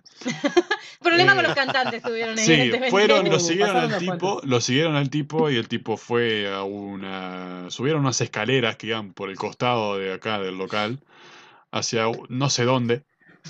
Subieron las escaleras, giraron a la derecha y ahí ocurrió algo que yo no estuve, pero que después me enteré de que supuestamente lo quisieron entrar a un lugar donde este tipo no tenía llave, ¿no? Tipo, estaba muy perdido, como que quería, quería entrar a ese lugar, pero como que no, no encontraba forma de abrir la puerta. sí. Y como que ustedes bajaron al final, dijeron, che, Ulises, nos quisieron entrar a un lugar, un tipo que no es el dueño de acá. Es que yo me acuerdo de eso. Sí, tipo, tarado. nadie sabía, verdad. primero, nadie sabía quién era ese tipo. Es verdad, sí. Después nos Yo enteramos eso. ahí, vos, yo estuve yendo al garage meses, yo nunca lo había visto. Y el loco quería meterse en todo. Tipo, yo Sí. me acuerdo que ustedes llegan así, el loco los intercepta Sí, y los sube por las escaleras. La verdad, Yo sí. tipo, eh, arriba está la casa del Diego. Tipo, no, ¿qué, qué van a hacer ahí? Sí, yo, de claro, yo no estuve, pero sí, supuestamente arriba no había nadie, no había nada, era un espacio totalmente aparte al, local. Y a no saber qué pasaba si entraban ahí, Ulises, se perdían no, no los chicos. pasaba nada, pero. Tipo, no era por ahí. Claro, sí. De eso me acuerdo yo. No sé, Juaco, que, Juaco estuvo ahí. y- Juaco sabe lo que Yo, pasó. pa, yo, yo lo único que me acuerdo que de ese toque salí y un loco me ofreció grabarle unos temas nomás. Me dijo, ¿cuánto me cobrás? ¿Cuánto me cobrás por grabarme 20 temas? Me dijo. Oh, en ese mismo tema, creo que se armó Barto después con una de las tres bandas, que creo que nosotros éramos una de Darwin confirmame si después- ustedes eran las otras, y había otra más banda que- lo último, que hubo, hubo un borracho que llegó ahí de madrugada, hubo un borracho que se quiso meter con los muchachos Eh, de ¿no la otra Matías? banda. Ah, sí, Matías se quería pelear. Matías se quería pelear porque Sí. también estaba medio borracho y mm, Ah, no me acuerdo, sí. drogado. Pero como que, claro, había un borracho random que estaba ahí y se quiso armar, armar bardo con lo que estaban Vos sonando creo en que ese fue el momento. mismo que lo subió a ustedes, ¿no? No, era otro, era, otro, era otro. Estoy casi Era- pero fue el mismo, abundaban ¿verdad? borrachos, abundaban borrachos. Abundaban borrachos. sí. Borrachos y hippies, aparentemente. Si no abundan borrachos, no se. No, pero en- en borrachos y drogados. No, el Bueno. que estaba drogado era otro que en un momento desapareció, pero que nos estaba ofreciendo eh, cosas a cada uno. Nos quería, nos quería decir, no, sí, a mí me ofreció algo, no me acuerdo qué fue. Y menos mal que le dije, ¿no? Y no, pero en, en cierto punto de la noche había un tipo que estaba visiblemente borracho, totalmente borracho, ¿No, y morocho? que no, era un veterano para mí. Era un veterano que tenía Sí, pelo, era un veterano. tipo de campera de, de- así de, De cuero. de cuero, pelo blanco, un poquito largo, y ya te digo, se quería meter con los muchachos y, a- y los muchachos de la banda trajeron a su propia gente y lo tuvieron que sacar a patadas. Y ahí fue que entró Es Matías, el cantante. Es verdad. Ahí fue que entró el otro cantante porque estaba también enojado, como diciendo, no, ¿cómo, cómo van a permitir Bueno, les agarraba el gente así?". micrófono, Claro, les agarraba así. el micrófono, Sí, se sí, ponía no, a bailar enfrente eso de fue, ellos. pero eso fue en un toque nuestro o en un toque de, de ansiedad. Nosotros estábamos ahí, nosotros después. estábamos ahí, era de madrugada, creo. No me acuerdo, creo que íbamos Esa tocando. fue, fue la vez que tocaron ustedes. Después tocó otra banda que estuvo tipo dos horas tocando. Ah, sí. para cuando tocamos nosotros ya no quedaba nadie. Me acuerdo de No. Sí. Sí, sí, No sí, sé. me acuerdo. Debe ser sé capaz que la misma, que la misma, la misma banda de, de, de Emilia. Capaz, capaz. Bueno, y para cerrar los 2 minutos 40, la otra que tuvimos es la anécdota del Liceo Miranda. Que no es tan anécdota en realidad, le tuvimos que hacer de seguridad a un pibe porque le estaban cagando a palo. Es cierto, Es sí, sí. Un tipo Es supuestamente verdad. se había La- la metido. Casi me pasan por arriba esa vez, boludo. Sí, La pregunta, ¿cobraron como patobas o cobraron con exposición? no cobramos por nada. No, no cobramos, no cobramos. No Cobraron, cobramos por sí. nada. Casi, creo que cobró el que, no, el que tenemos que proteger. No, O sea que hicieron no, más su trabajo. no, ¿sí? O sea, no ni para eso servía. Le No, dijimos, le dijimos, no, pero vos te vas a ir, te vas a ir a la parada solo, te van a agarrar. Porque Claro. aparte fue, lo turbio fue eso, el por qué le estaban pegando. supuestamente se, había se había supuestamente se había metido metió? con la mujer de otro. Que- Con una que ya estaba casada y el, el- la Y el- pareja estaba ahí. tipo, Claro, al estaba ahí al lado. Y bueno, lo querían Ah. buscar y el loco acudió ahí, creo que a nosotros, y nosotros dijimos, pa, ¿no? Qué paja, No, no, lo, lo cagaron a palo, tipo, se cayeron todos arriba de él en la calle, no tenía para dónde escaparse. No. Y Corte se refugió ahí con nosotros y dijimos, vos, te acompañamos a la parada y ya fue. Y andate, no te quedes acá, sos un boludo si te quedas. Le pegó el del bondi. No. Y puede ser el guarda, un- una tapa ahí. Venga, listo, toma nana. No, yo no me acuerdo más, la verdad. Creo que, creo que no, que no tuvimos más. No, no, no. Ah, yo no me acuerdo nada en particular, pero hemos pasado mil. Bueno, Bueno, de ir a, a ir a Cosas bizarras siempre pasan. Miguelete. La Paz, ¿cómo era Miguelete que estaba de Cibelis ahí? Que cuando no había baño, bueno, mucha gente la había detrás de los contenedores. Era algo- un espectáculo dantesco. No, sí. Ah, no, qué hay mucha cosa. Eso no hay mucha cosa más. Muchachos, después de todo, todo lo que nos han contado, que parece que ha sido una, han tenido experiencias mm, muy similares, más allá de que los estilos sean como- distintos. Como para vivirlos una vez está bueno, como para vivir los dos, no tanto, la verdad. Como para decir, pa, no sé lo que me pasó una vez. Pero como para, para cerrar, ¿cuál, eh, eh, si vamos a, a retomar el tema de esto, ¿no? De qué onda con tener que pagar para tocar y el papel que se le da a los artistas en general, acá en particular, y creo que en general a mayor o menor nivel en, en el mundo. ¿Cuál es su opinión en general acerca de esto? Acerca de eh, que el casi que el músico tiene que pagar para, para mostrar su, su arte. Yo creo que primero, no solo pasa en la música, sé que pasa en el teatro, por ejemplo, también. Este, creo que hay mucho aprovechamiento por parte de supuestos productores, entre muchas comillas, con gente que recién empieza, que no tiene ni idea. Porque vos cuando ya tenés un poco de experiencia, primero tenés tu gente, tipo, tenés gente que sabes que va a ir, que, con la que podés contar, tenés gente con la que organizar el toque, porque conoces otras bandas también. Este, pero cuando recién empezás, no conoces a nadie acá. Tipo, estás más solo que el uno, con los temitas que hiciste con tus bros ahí. Tipo, se te acercan con, con una intención que no es la, la buena, que no es la que suma, ¿entendés? Es la adecuada. Claro, este, pero se te, porque se te acercan para sacarte plata, que no tenés aparte, que no te sobra. Este, y eso no está bueno. Y tipo, habría que fomentar espacios mejores para, para el que empieza y para el que, para el que no también. Este, algo más accesible, me parece. Pero está, qué sé yo. Muy bien. Juaco, ¿querés comentar algo al respecto? No, yo creo que estoy de acuerdo con, con Darwin. Y, y en realidad, si, si yo qué sé, si te tengo que pagar para, para tocar, primero que nada, hoy por hoy me la pienso dos veces, por el tema del bolsillo. Pero si no, no me podés cobrar tanto, ¿entendés? Me estás haciendo, yo qué sé, soy una banda under y tengo que vender 30 entradas para pagarte, tipo, no, no me da si soy el under. Claro. ¿entendés? Es que obviamente tiene que haber una ganancia para la banda y para el local también. el, local tendría que ganar con la barra. Pero yo qué sé, por ejemplo. Ah, pero una banda que recién empieza, ¿cuánta gente te va a llevar? ¿Cuán- Y de, de esa gente que te va a llevar, ¿cuánta gente compra una barra? Claro, no, pero el tema es que. Mis nos- amigos sé que son todos solo rata y meten el vino en, en la mochila. Obvio. Yo, yo, yo no tengo Ah, cara para decirle, La- para Obvio decirle al dueño de un local, nada, que se consuman la barra, ¿sí? Porque sé que son todos ratas y sacan el. No, obvio, pero eso, pero eso es algo que. no digo que lo tenés que Este, decir, digo que ya tendría que ser sabido. Tipo, Pero. ta, mis ganancias son de la barra, pues no, no le voy a dar las ganancias de la barra a la banda que no me compra la chela. yo qué sé, nosotros pasamos de tocar por 2.500 pesos con el innombrable a ir a un Renombrado, ya. A un rock es la cultura y que nos digan, dicen tipo 300 pesos para cubrir el Ah, para cubrir el Ah, sonidista, es poner la y ya está. tarado. Y eso ¿Cómo porque, porque era el primer toque que hacíamos, vos. Era el primer toque que hacíamos, no iba a ir, y fueron capaz que 10 personas con suerte.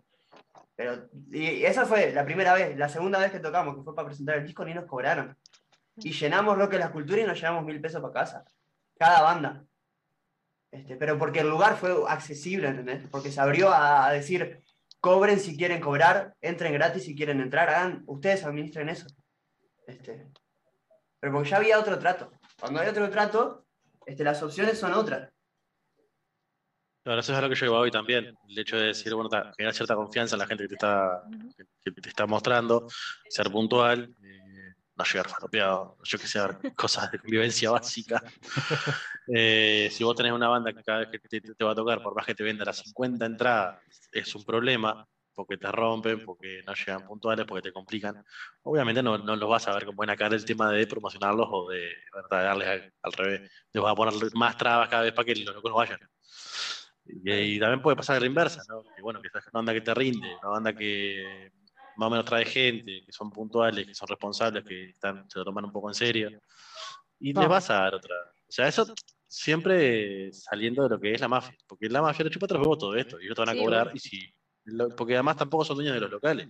Ellos, lo que, van a, lo, que, hablaban- lo que hablaban hoy del tema de BJ, del, del- del precio de BJ, eso. Eso es lo que le cobra a Matías, por ejemplo, BJ para meternos, meter siete bandas, ponele. Y que mete 10 bandas, 20 bandas. Todas las que puede, porque nosotros hemos tocado con Malme y eran 5 bandas para 3 horas de toque. No, Sí. no hay chance meter que ni se fija lo que mete. Ah, No, no, que- porque además nos ha tocado tocar con bandas de bandas de ska, bandas de, no sé si cumbia, pero de todo. Y claro, a veces pasa eso también, que acá no hay una, no hay una, una movida que no quiera buscar el lucro, que está perfecto buscar el lucro. Uno si puede vivir de la música, sea como músico, como productor, está de más. Pero hay que tener el equilibrio, pero yo eso creo que lo estamos teniendo en el ambiente. Yo igual hace mm, casi dos años que no estoy en la vuelta por tema de pandemia y porque no toqué más. Pero es lo que yo sentía que pasaba, no hay un equilibrio. No hay un equilibrio donde decís, bueno, está, es justo el trato. Yo tengo que poner plata, sí, entiendo, tengo que poner plata porque estoy, bueno, usando un local que por lo menos es decente, pero tampoco pasa. Porque los locales no son decentes. Si vos no te llevas tu equipo, si vos no te llevas tu sonido, si vos no te llevas lo mínimo, lo mínimo indispensable para poder eh, suplir la falencia del local, no lo van a tener. Nosotros, nosotros vamos con, con Malmen, el Teatro AEU, que el productor trabaja Tren Loco, está en Argentina, una banda de metal bastante, media- medianamente conocida en Argentina. Supuestamente estaba todo, como siempre, está todo, está bata, hay, hay todo. Cuando fuimos a tocar, la batería no tenía pipeta, nuestro batero consiguió una pipeta de él, eh, problemas de sonido, problemas de todo. La pipeta nunca Los está, locos- ¿eh? No, La sí, pero loco. Mirá que, mirá que preguntamos supuestamente estaba todo. Estaba todo, estaba, pronto estaba todo para tocar. Hasta, hasta nos ofrecieron si queríamos. eh, Nos ofrecieron qué equipos queríamos tocar. Cuando estaba la trancan. está- También. Y bueno, y pasa eso siempre. O sea, uno va, paga a veces una guita relativamente importante y no tiene las condiciones para tocar. Porque si vos me decís, yo voy a pagar, perfecto, pero tengo tremendos equipos, tengo una buena bata, tengo un buen backline, tengo apoyo de gente que decís, bueno, me va a dar una mano el tema de sonido. Pagas con un poco más de gusto, porque decís, bueno, voy a invertir plata, capaz que tengo que poner yo plata porque yo todavía no muevo gente, pero voy a sonar a gusto. Lo que voy a dar no es que se va a escuchar mal porque yo toqué mal o porque yo, o sea, porque el local está mal, no porque yo hice las cosas mal. Eso es distinto. Pero si yo voy, tengo una producción, tengo ensayo, sé cómo sueno cuando tengo buenas condiciones, cuando estoy ahí sueno mal, o no me escuchan, o pasa A, pasa B, pasa lo que sea, y obvio, no vas a querer pagar nada nunca más porque no te está rindiendo. Obvio. Entonces yo creo que hay que también encontrar un equilibrio. No hay, al menos creo ahora, locales que digas, voy y la apuesta segura que acá suena bien. Independientemente de cómo sea vos como músico.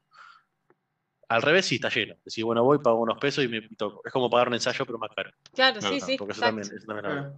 Entonces es como que acá yo lo que siento es, ese- es eso, que acá no hay, que afuera a veces sí, se, sí puede llegar a haber salas que están dedicadas más a toque. O sea, yo tengo, un- tengo un par de conocidos en España, por ejemplo, que ellos cuando van a, un garito a tocar, es un local que está preparado para tocar. O sea, a ver, no es la panacea, no es como el típico que dice, ah, porque en Europa todo es mejor. No, tampoco. Pero hay otro mimo a la banda y hay otra, hay otra forma de hacer las cosas que acá no se ve. O sea, llamar uruguayo, de hacer un mismo, llamarle mafia, llamarle como quieras. Pero eso pasa. O sea, el movimiento de guita hace que pase ese tipo de cosas, que le deje de importar el músico, o inclusive la gente. Porque vos, la gente no te va a ir a ver, porque si no tocas, mira, toco en Pepito Mandarín, pa, pero eso suena como el orto, no voy a ir. Claro. ¿Y qué hace? Ya está, no, la gente no te va a ir, no solo por la banda, sino porque el local no está bueno. Como me decías, el local allá en Pando. Mucha gente no va por eso también. No, no. No, y, y- como y que- hay, y hay como una cosa que quería retomar de algo que vos decías, que es esta cuestión de que se va re- retroalimentando, ¿no? Porque como siempre pensamos en el under como algo amateur, ¿no? Y no como algo emergente, como algo que está buscando la superación. Y obviamente, si yo tengo, como vos decías, eh, que no es el caso de ninguno de ustedes en realidad, pero todos sabemos, y porque lo hemos visto de repente, incluso por, por bandas que, que han tocado con ustedes o con lo que sea, que vos sabés que los tipos eh, capaz que no han ensayado nunca o, o no le han puesto ni un pienso a nada. Entonces es como que se va retroalimentando, tal, la escena, la escena under es amateur. Entonces, ¿por qué le vamos a dar un, un, eh, un lugar no amateur a algo que igual no va a sonar bien? Que de repente a- al que viene de otro, de otro de otra escena, y no lo vengo para acá a decir como, ah, la- lo clásico No, es lo mejor, pasa, porque, a ver, eh, dentro de lo clásico, capaz que hay mucho, mucho cuidado de lo, de lo técnico y vos, si no estás pronto para cantar, no cantás. O sea, eso también, que esto no sé hasta qué punto sí. está bueno también, porque si vos sos, mm, no le das la- la- el lugar para que se presente un músico, eh, sabes que el presentarte en público tiene toda una cuestión diferente a prepararte para cantar de claro. repente, en el caso nuestro, solo con nuestro profesor. Un examen nuestro es con un montón de gente. Y vos, el examen tuyo es ahí presentarte al público. Y entonces vos decís, eh, no, no quiero que, que suene como ah, lo pedante y que en realidad la escena es bastante tóxica, la escena de- de- del mundo lírico en sí. Este, pero capaz que te res- resulta un poco chocante cuando vos ves y decís, ah, pero esta gente ensayó alguna vez esto que está presentando, porque a veces No, te no, que plantea cosas de que, eh, yo qué sé, vas y, mm, no sé, va- de- vamos a ver qué pasa. Y a veces eh, eso también creo que retroalimenta la idea de que, bueno, no importa dónde, cómo, cuáles sean las condiciones que tocan, si igual va a tocar cualquier cosa. Y que Sí. es re mal, o sea, es patético porque en realidad pagan también bandas que, que suenan bien y que se levantan un domingo a las 7 de la mañana vayan a ensayar dos, dos horas y, y pagan de su propio bolsillo para mejorar esto, lo técnico, lo, y que no hay muchos lugares accesibles para aprender música que no sea clásica. Porque acá sí tenés la. EMBA, tenés la ENAL, lo que sea, que te prestan instrumentos, pero es para aprender clásico. Más allá de que en realidad lo que estamos en el palo sabemos que la técnica de lo clásico te prepara para tocar cualquier cosa que quieras, porque te prepara para entender mucha música, pero eh, ¿qué haces mientras? O Sí, sea, capaz que la primer, el primer encare decís, no, yo para que quiero hacer esto es lo que no me gusta. Capaz Claro. que uno después que tiene ciertos, cierta- ciertos años, por ejemplo, a mí me encantaría poder estudiar con trabajo en, en la escuela municipal. claro, No, lo- pero... no lo voy a hacer, hasta, hasta que no tenga otro laburo, no, probablemente no lo haga. No, y tenés el tema de los límites de la edad también, o sea, no es como tan fácil. Y todo lo demás que vos quieras hacer lo tenés que pagar. Entonces, no estoy diciendo que tenga que ser todo gratis, pero estoy diciendo que creo que hace falta, si vos querés em, que la, en la cultura rinda, que la profesionalización esté, y que vos des los espacios para que la gente pueda formarse también un poco. A veces yo pienso que no es solamente falta de ganas de decir, ay, a mí me gustaría saber tocar mejor mi instrumento, sino que sabés que implica una inversión, que tenés no solamente que eh, pagar las clases que no son accesibles, que no cualquiera, que muchas veces cualquiera se pone a dar clase, también, porque eso lo sabemos, cualquier fantasma ahí te cobra por dar una clase, capaz que ni, no sabe, también, y, y los buenos, los realmente buenos, los que tienen experiencia, lo que sea, son un poco inaccesibles para... Y no lo juzgo, porque insisto, y acá viene un poco el tema del mes que, de la semana que viene, nadie es quien para juzgar el, el- para ponerle precio al trabajo del otro. Si el Claro. tipo cree que, que- que su clase vale dos mil pesos la hora, y bueno, vale dos mil pesos la hora capaz, pero Si yo no lo puedo capaz pagar. que puedes encontrar otro. Claro, no es que sea caro, es que yo no puedo pagar, pero Sí. que vos no puedas pagar nada.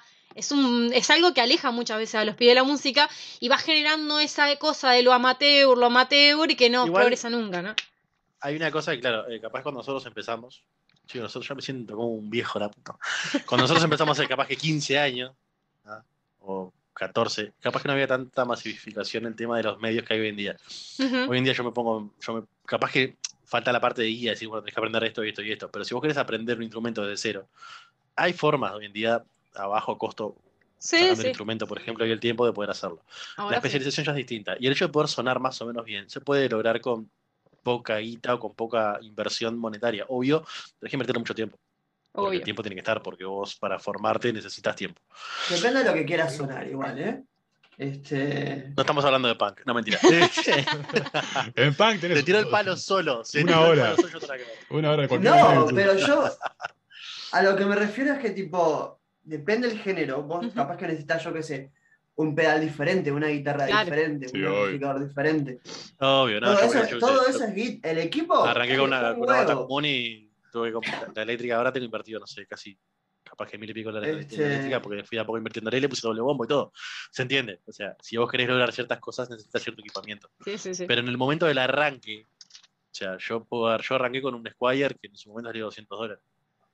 Hoy en día tengo un equipito bajo un poquito más adecuado a lo que quiero, lo que me gusta.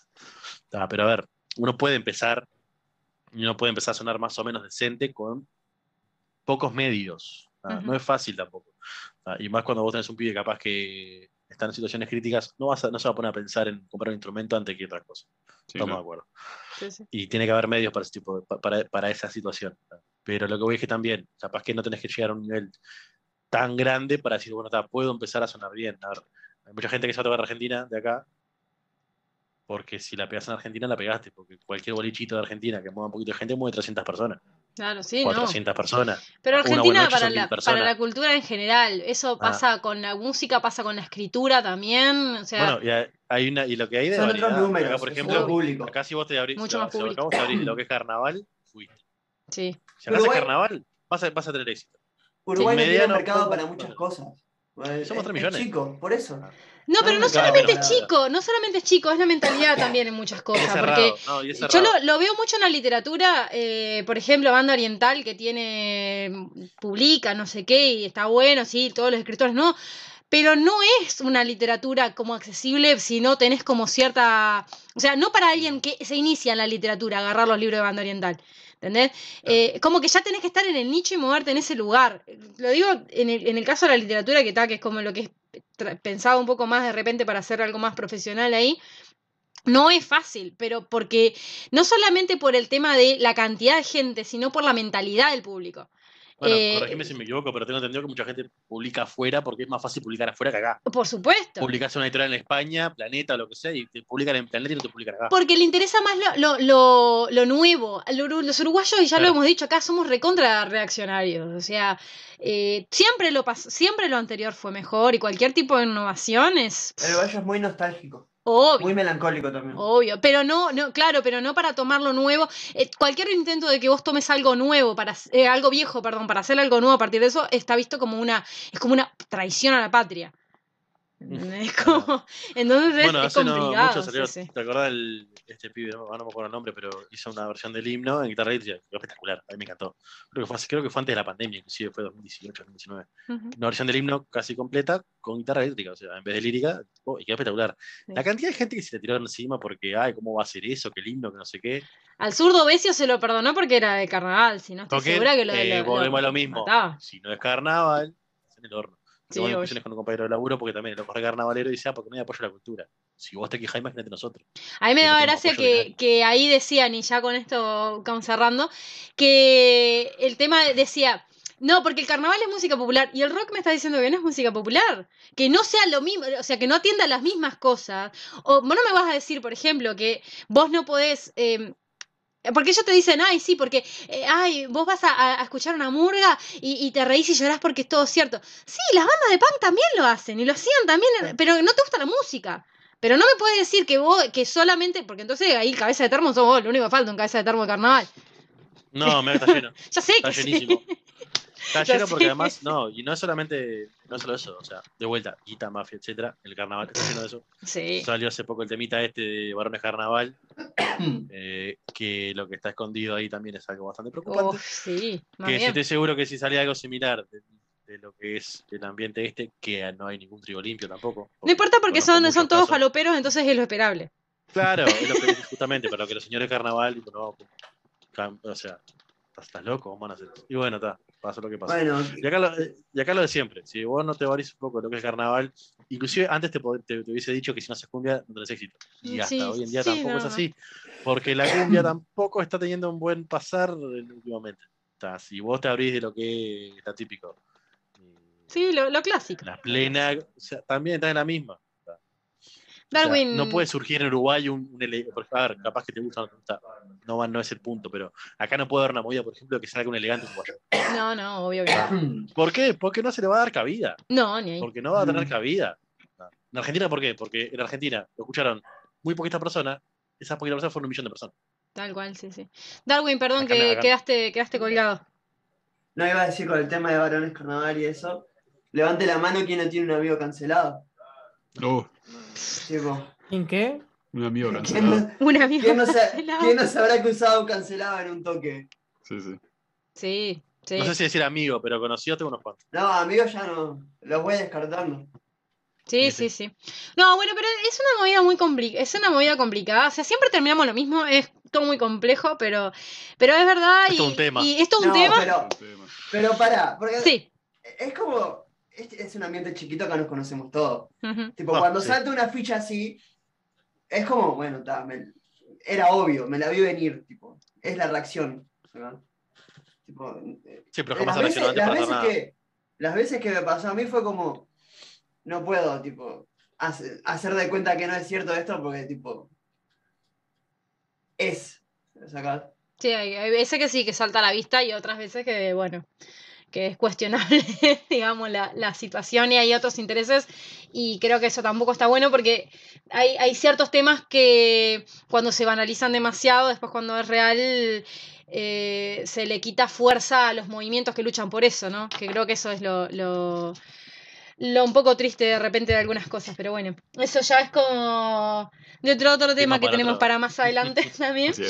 Este, por hoy, chiquilines, lo vamos este, liberando. Les agradecemos, pero pff, infinito, este rato que nos dedicaron. Si quieren hacer algún comentario, algún disclaimer, alguna.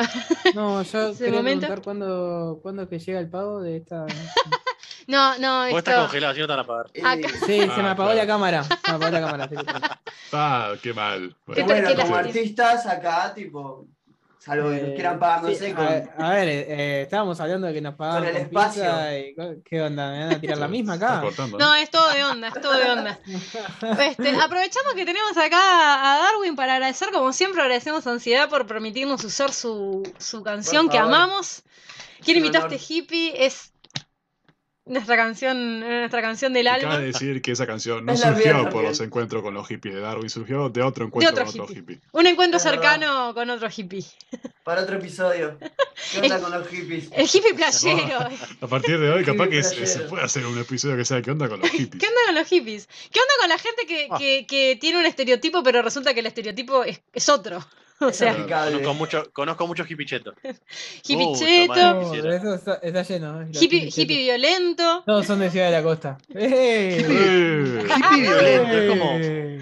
Pero es verdad, los hippies son re violentos. No, es que es muy verdad.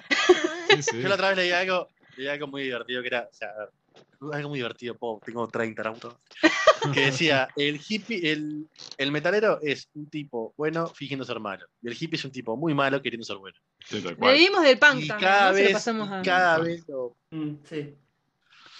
Es, es complejo. No, igual el, el- a mí el metalero, yo, a ver, Emilio nos conocemos de hace cuánto y, y sabemos que, que el, metal corre así por las venas de una manera, pero, Ah, hace un ratito. pero qué cabezas de termo que son algunos, loco, qué infumables Yo- que son, por favor. Vos sabés que el grupo de venganza de los termos, yo nunca, está Yo lo como, amo. a mí me encanta, amo pero me- porque están De forma irónica, los que, no, encanta. los que no entienden que es de forma irónica y creen que es verdad, No, no, es que no, eh, te paso, no, no, te paso un pique. Los administradores lo hicieron de forma real. Pero, Los pero es, cuando lo crearon no fue de forma irónica. es buenísimo porque coexisten El grupo gente se que lo... transformó, claro. Cuando empezó el grupo, la venganza de los termos, yo ah, no estoy, no estoy de los, los inicios porque estoy hace, hace un par de años. Ese grupo empezó siendo eh, realmente para los termos que, bueno, se quejaban de todo eso y, bueno, y tener un espacio propio.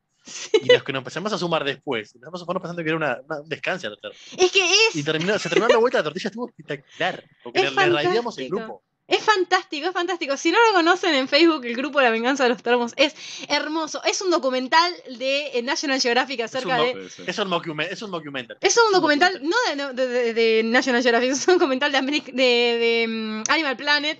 Este, muy interesante. Así sí, que igual- bueno. Yo he aprendido a perdonar a los hippies porque conocí una plaga peor todavía. ¿Cuál? El ricotero. ¿El qué? El El ricotero. Oh. ricotero. Pero es ¡guau! inofensivo, Ricotero. Es ¿De inofensivo. ¿Qué va a hacer? No se ¿Qué va a baña, pero es inofensivo.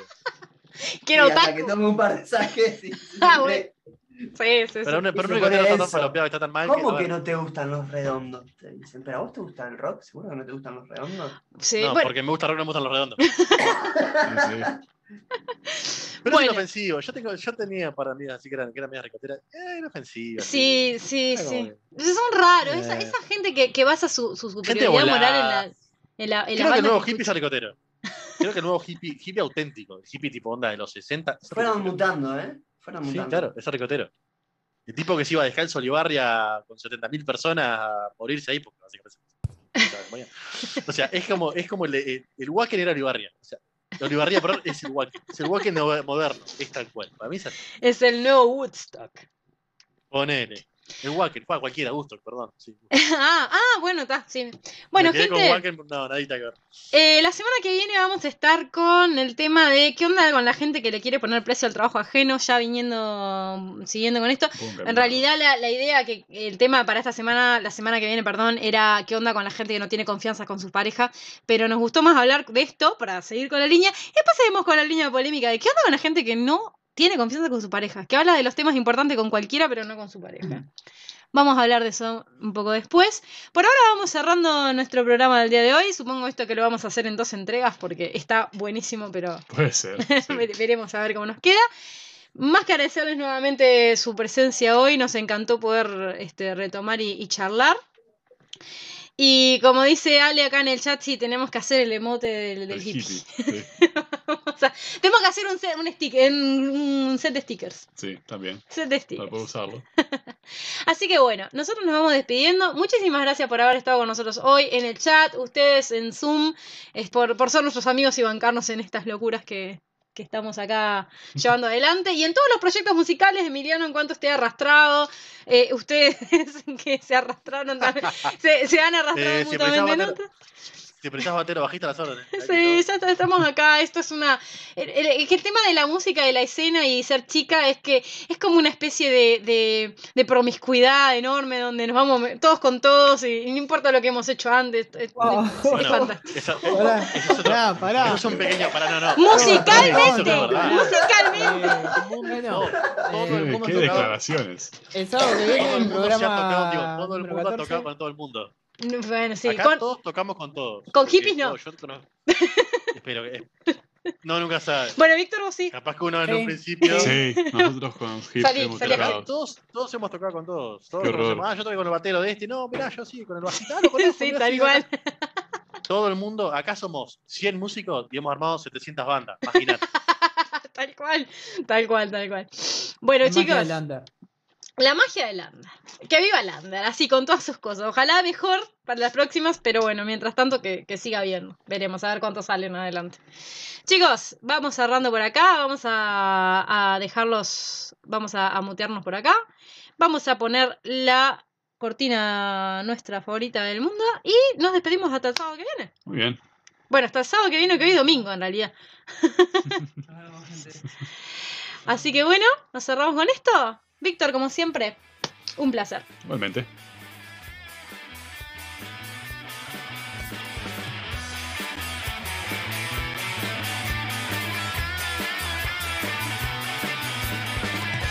Y los esperamos la semana que viene para continuar con este experimento de histeria colectiva que hemos dado en llamar Quejarse es gratis.